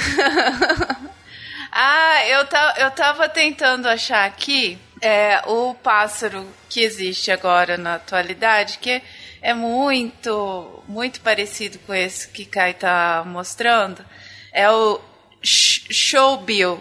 Show, Showbill. Ah, Showbill. Isso. Ah, é, é muito é muito igual. E é, e é grande. E, e doido do mesmo tanto. Eu não sei se é tão grande quanto. Ah, é muito louco esse vídeo. Como que se escreve isso, gente? Chubiu? Show, é, show de, de sapato, é.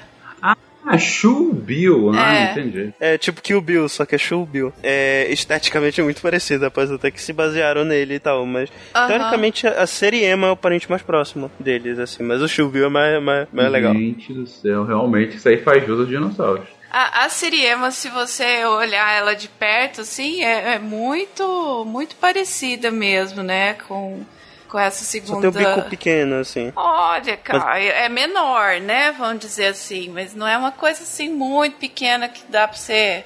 falar, não, vou enfrentar aquela Siriema. Não, isso aí, tipo, correr atrás de ti, tu foge. É, pois é. bicho- A gente foge de ganso, a gente vai fugir do negócio. É isso que eu ia falar. Os gansos correram atrás de mim quando era pequeno, pô. Seria Marreco, uma- marreco, marreco é o inferno. Aliás, a gente esquece, mas ave é um bicho voraz, cara. Um dia desse eu, ta- eu, eu vi um Ben TV pegando um lagarto pela cauda e batendo o lagarto na parede, tipo, com muita força, assim, várias vezes. Surrando o lagarto na parede, com o bico. É o sangue de dinossauro falando mais alto. Exatamente. Caraca. É, a gente falou aqui de uma ave terrestre. A outra que eu, que eu quero ressaltar aqui é que, como o Fencas perguntou se o bicho já voa, não voa, mas tem um, um bicho que viveu aqui perto dos nossos vizinhos, os argentinos, que era a Argentavis magnificens, que é basicamente um parente dos condores atuais e é o maior, a maior ave conhecida capaz de voar. Pesava 72 quilos, o bichinho que voava, e tinha uma envergadura de 6 metros e meio. Gente, se você puder entrar no site pra ver a foto, tem uma foto de verdade. É uma foto. Bom, não sei. É estimativa, mas é uma foto. Uma estimativa. Bom, uma foto preto e branco colocando o bicho meio que de perto, com, a, com o bico pra cima, assim, mas com a asa aberta, e você vê a envergadura, e um homem do lado. É o, é o meu Deus! É, é o planador É, que habitava os nossos céus aqui da América do Sul. pra vocês verem é, que as aves são, impõem respeito ainda, tipo, levando o legado dos dinossauros aí. Gigante, cara. Imagina ver isso sobrevoando em cima de ti. Imagina, cara, 6 metros e meia de envergadura, gente. É um. É tipo aqueles aviões comerciais, sabe? Teco-teco. É um teco-teco, exatamente. que pode, sei lá, te pegar pelo cangote. Inclusive, era, era tão grande o bicho que, ele- que os paleontólogos acreditavam que ele não conseguia levantar voo por si só. Então ele morava perto de encosta, de, de montanha ou de abismo, assim. E usava, tipo, ele levantava voo contra o vento para ter um sustento maior, para conseguir voar. Foi daí então que os irmãos Wright pegaram a sua ideia do avião. né? É, foram na Argentina, viram a reconstrução do bicho e falaram: já sei o que eu vou fazer. Bom, é, ainda temos que citar, já falamos aqui do- do- dos répteis, né? É, só falta mais um. Jacaré gigantesco, de 11 metros, de tamanho. ah, mas é claro que tem outra coisa gigante, tem a cobra gigante, é isso mesmo? Exatamente, e essa aí parece que veio do filme da Anaconda, que é a Titanoboa, como mantendo a tradição, né, do- dos nomes bacanas. Então, ela é basicamente um parente da sucuri e da, e da jiboia, mais próximo da sucuri, tinha um hábito mais parecido, era semiaquático e tal.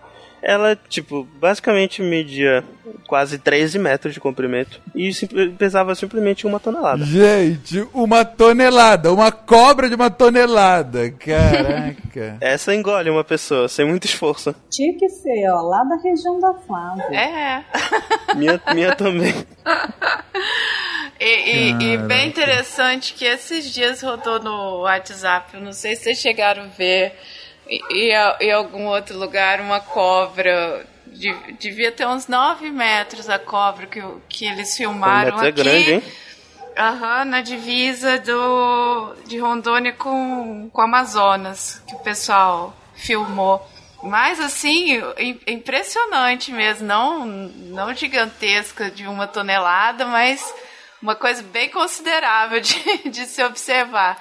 Também. Uma descendente à altura de sua. Exato, Fencas. Ah, Obrigada, foi isso mesmo. Respeitando o legado da família. Caraca. Uma tonelada, gente. Você imagina esse troço. Você engole um ser humano tranquilamente. É, ela vai engasgar com o ser humano do meu tamanho. Caraca. Eu, eu entendo os nossos antepassados temerem e até cobiçarem a carne desses bichos gigantes. Porque são muito gigantes, cara. É difícil de entender o tamanho disso hoje em dia. Bom,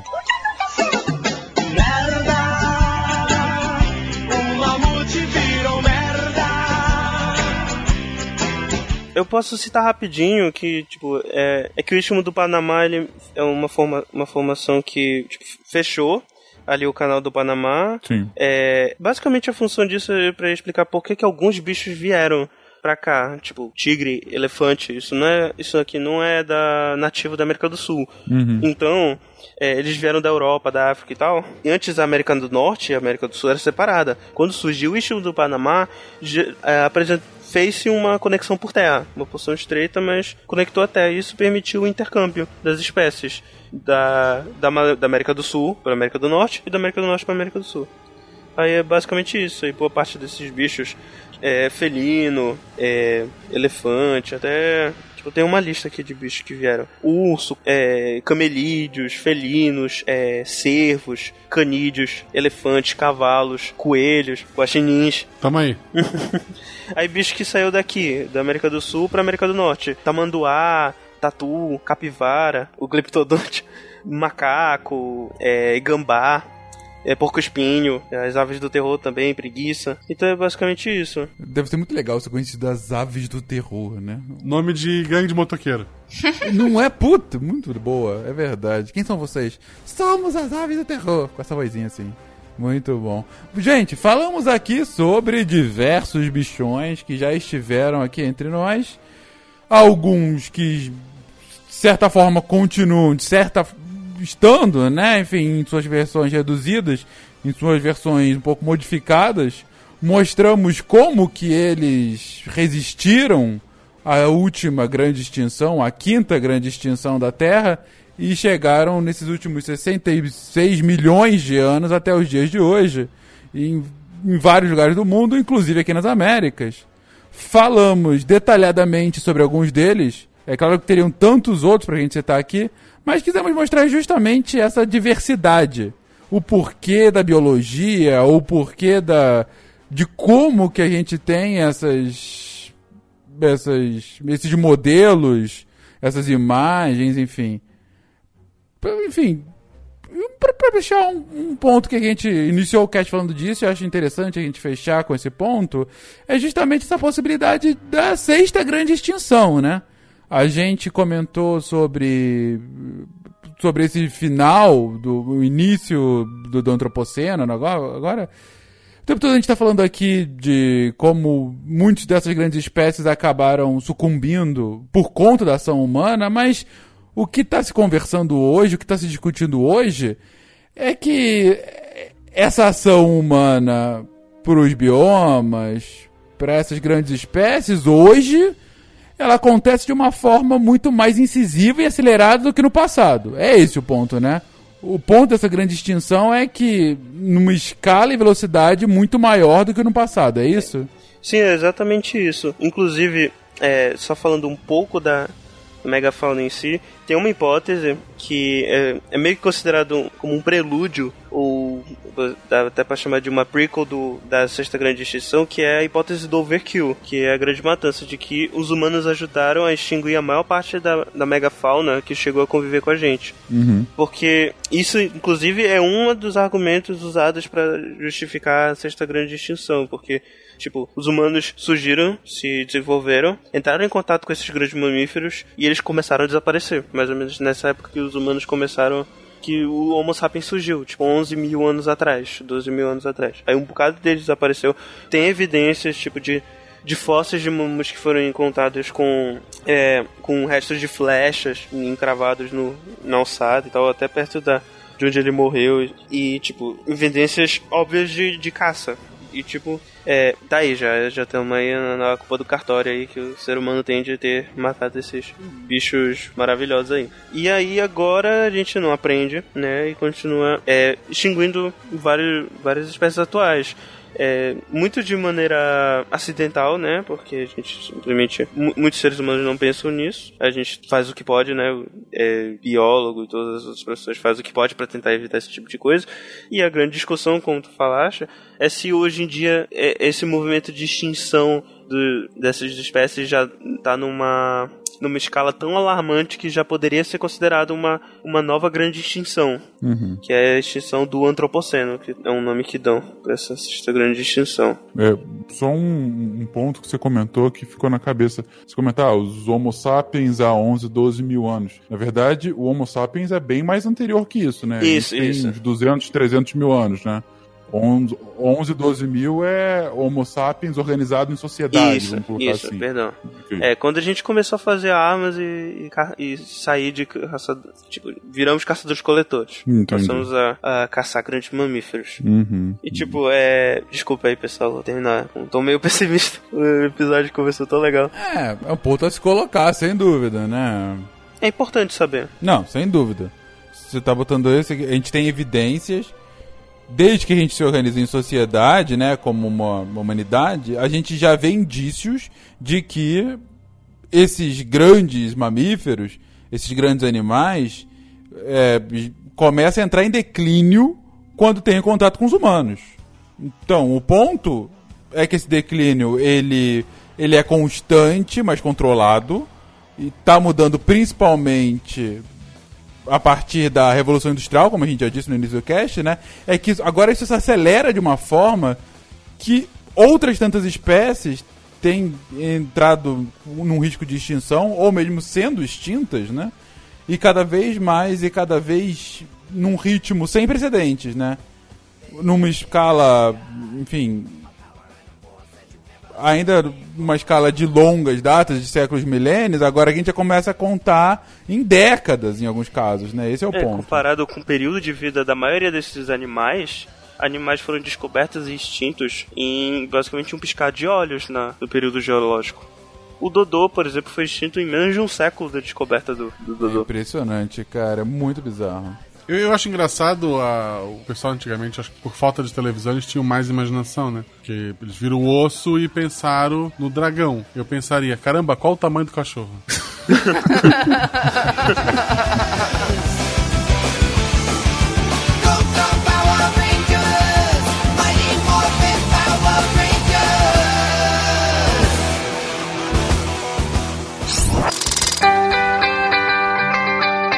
Quem lê os textos da semana põe o dedo aqui, que já vai fechar. Ah, Quem, quem tá aí? quem colocou o dedo? Uai, você não perguntou? Você não falou quem, né? Quem já leu, bota o dedo aqui. Eu botei o dedo aí. O dedo na mão, tá, gente? Eu botei o dedo na mão dela. Quem é você, pelo amor de Deus? Eu me chamo Nimi. Eu sou ali do departamento do RP Guacha. Ele, assim, não fez até hoje uma história comigo, mas ele vai fazer, que eu tenho certeza. Por isso tô ali esperando. Aí eu te escuto toda semana aí, você pergunta, você pergunta, ninguém responde. Aí eu achei melhor eu vir aqui. Aí a gente conversa um pouco, né, sobre os textos, porque eu gostei dos textos dessa semana. Então tá, Anime, eu só tenho dois minutos e você acabou de tomar um minuto dos meus dois minutos, então a gente vai ter que correr um pouquinho, tá bom? Tudo bem, vamos lá, a gente fala super rápido assim. Então vamos lá. Segunda-feira a gente teve um conto escrito pelo Verta. Ele escreveu Lamentos de uma Divindade e ele discute o que que um ser todo-poderoso teme. Tá muito legal, eu gostei muito desse texto. Eu acho que todo mundo devia ir lá e comentar. E aí a gente tem o Verta, que é o rei da mitologia, falando com a gente sobre mitologia. Vai lá. Isso, Nimi. Obrigada. Na terça-feira, a gente teve mais uma resenha do nosso estrelinha dourada da Companhia das Letras, o Matheus Honda Berlandi. Você sabe qual foi o texto? Você sabe qual foi o livro que ele resenhou?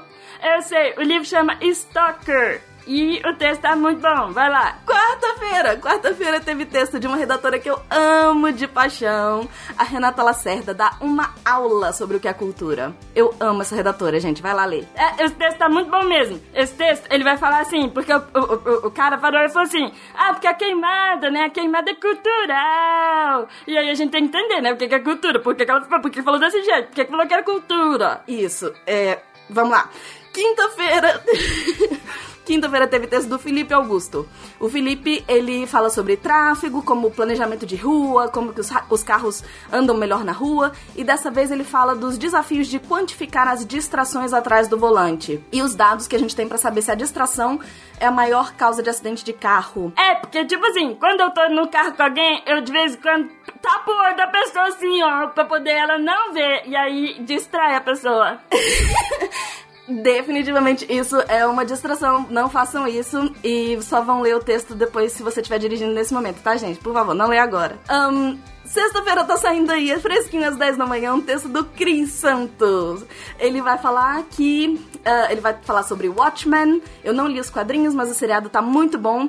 E ele discute se a ideia do Ozymandias de que a gente, com uma ameaça comum, se uniria se isso aconteceria na realidade. É isso é, é- e ele fala que não acontece. Já, spoiler, falei. Ai, meu Deus do céu. É isso aí, gente. Só lembrando que se você também quer se tornar um redator deviante, manda e-mail pra contato.com.br. Aqui é a Debbie Cabral e Unime! E Uni... Eu vou embora, gente. Tchau! Ei, você esqueceu de apagar a luz. Apaga a luz aqui, ó. Clique. Se a ciência não for divertida, tem alguma coisa errada. Tem que ser divertida. A coisa mais divertida que tem é a ciência.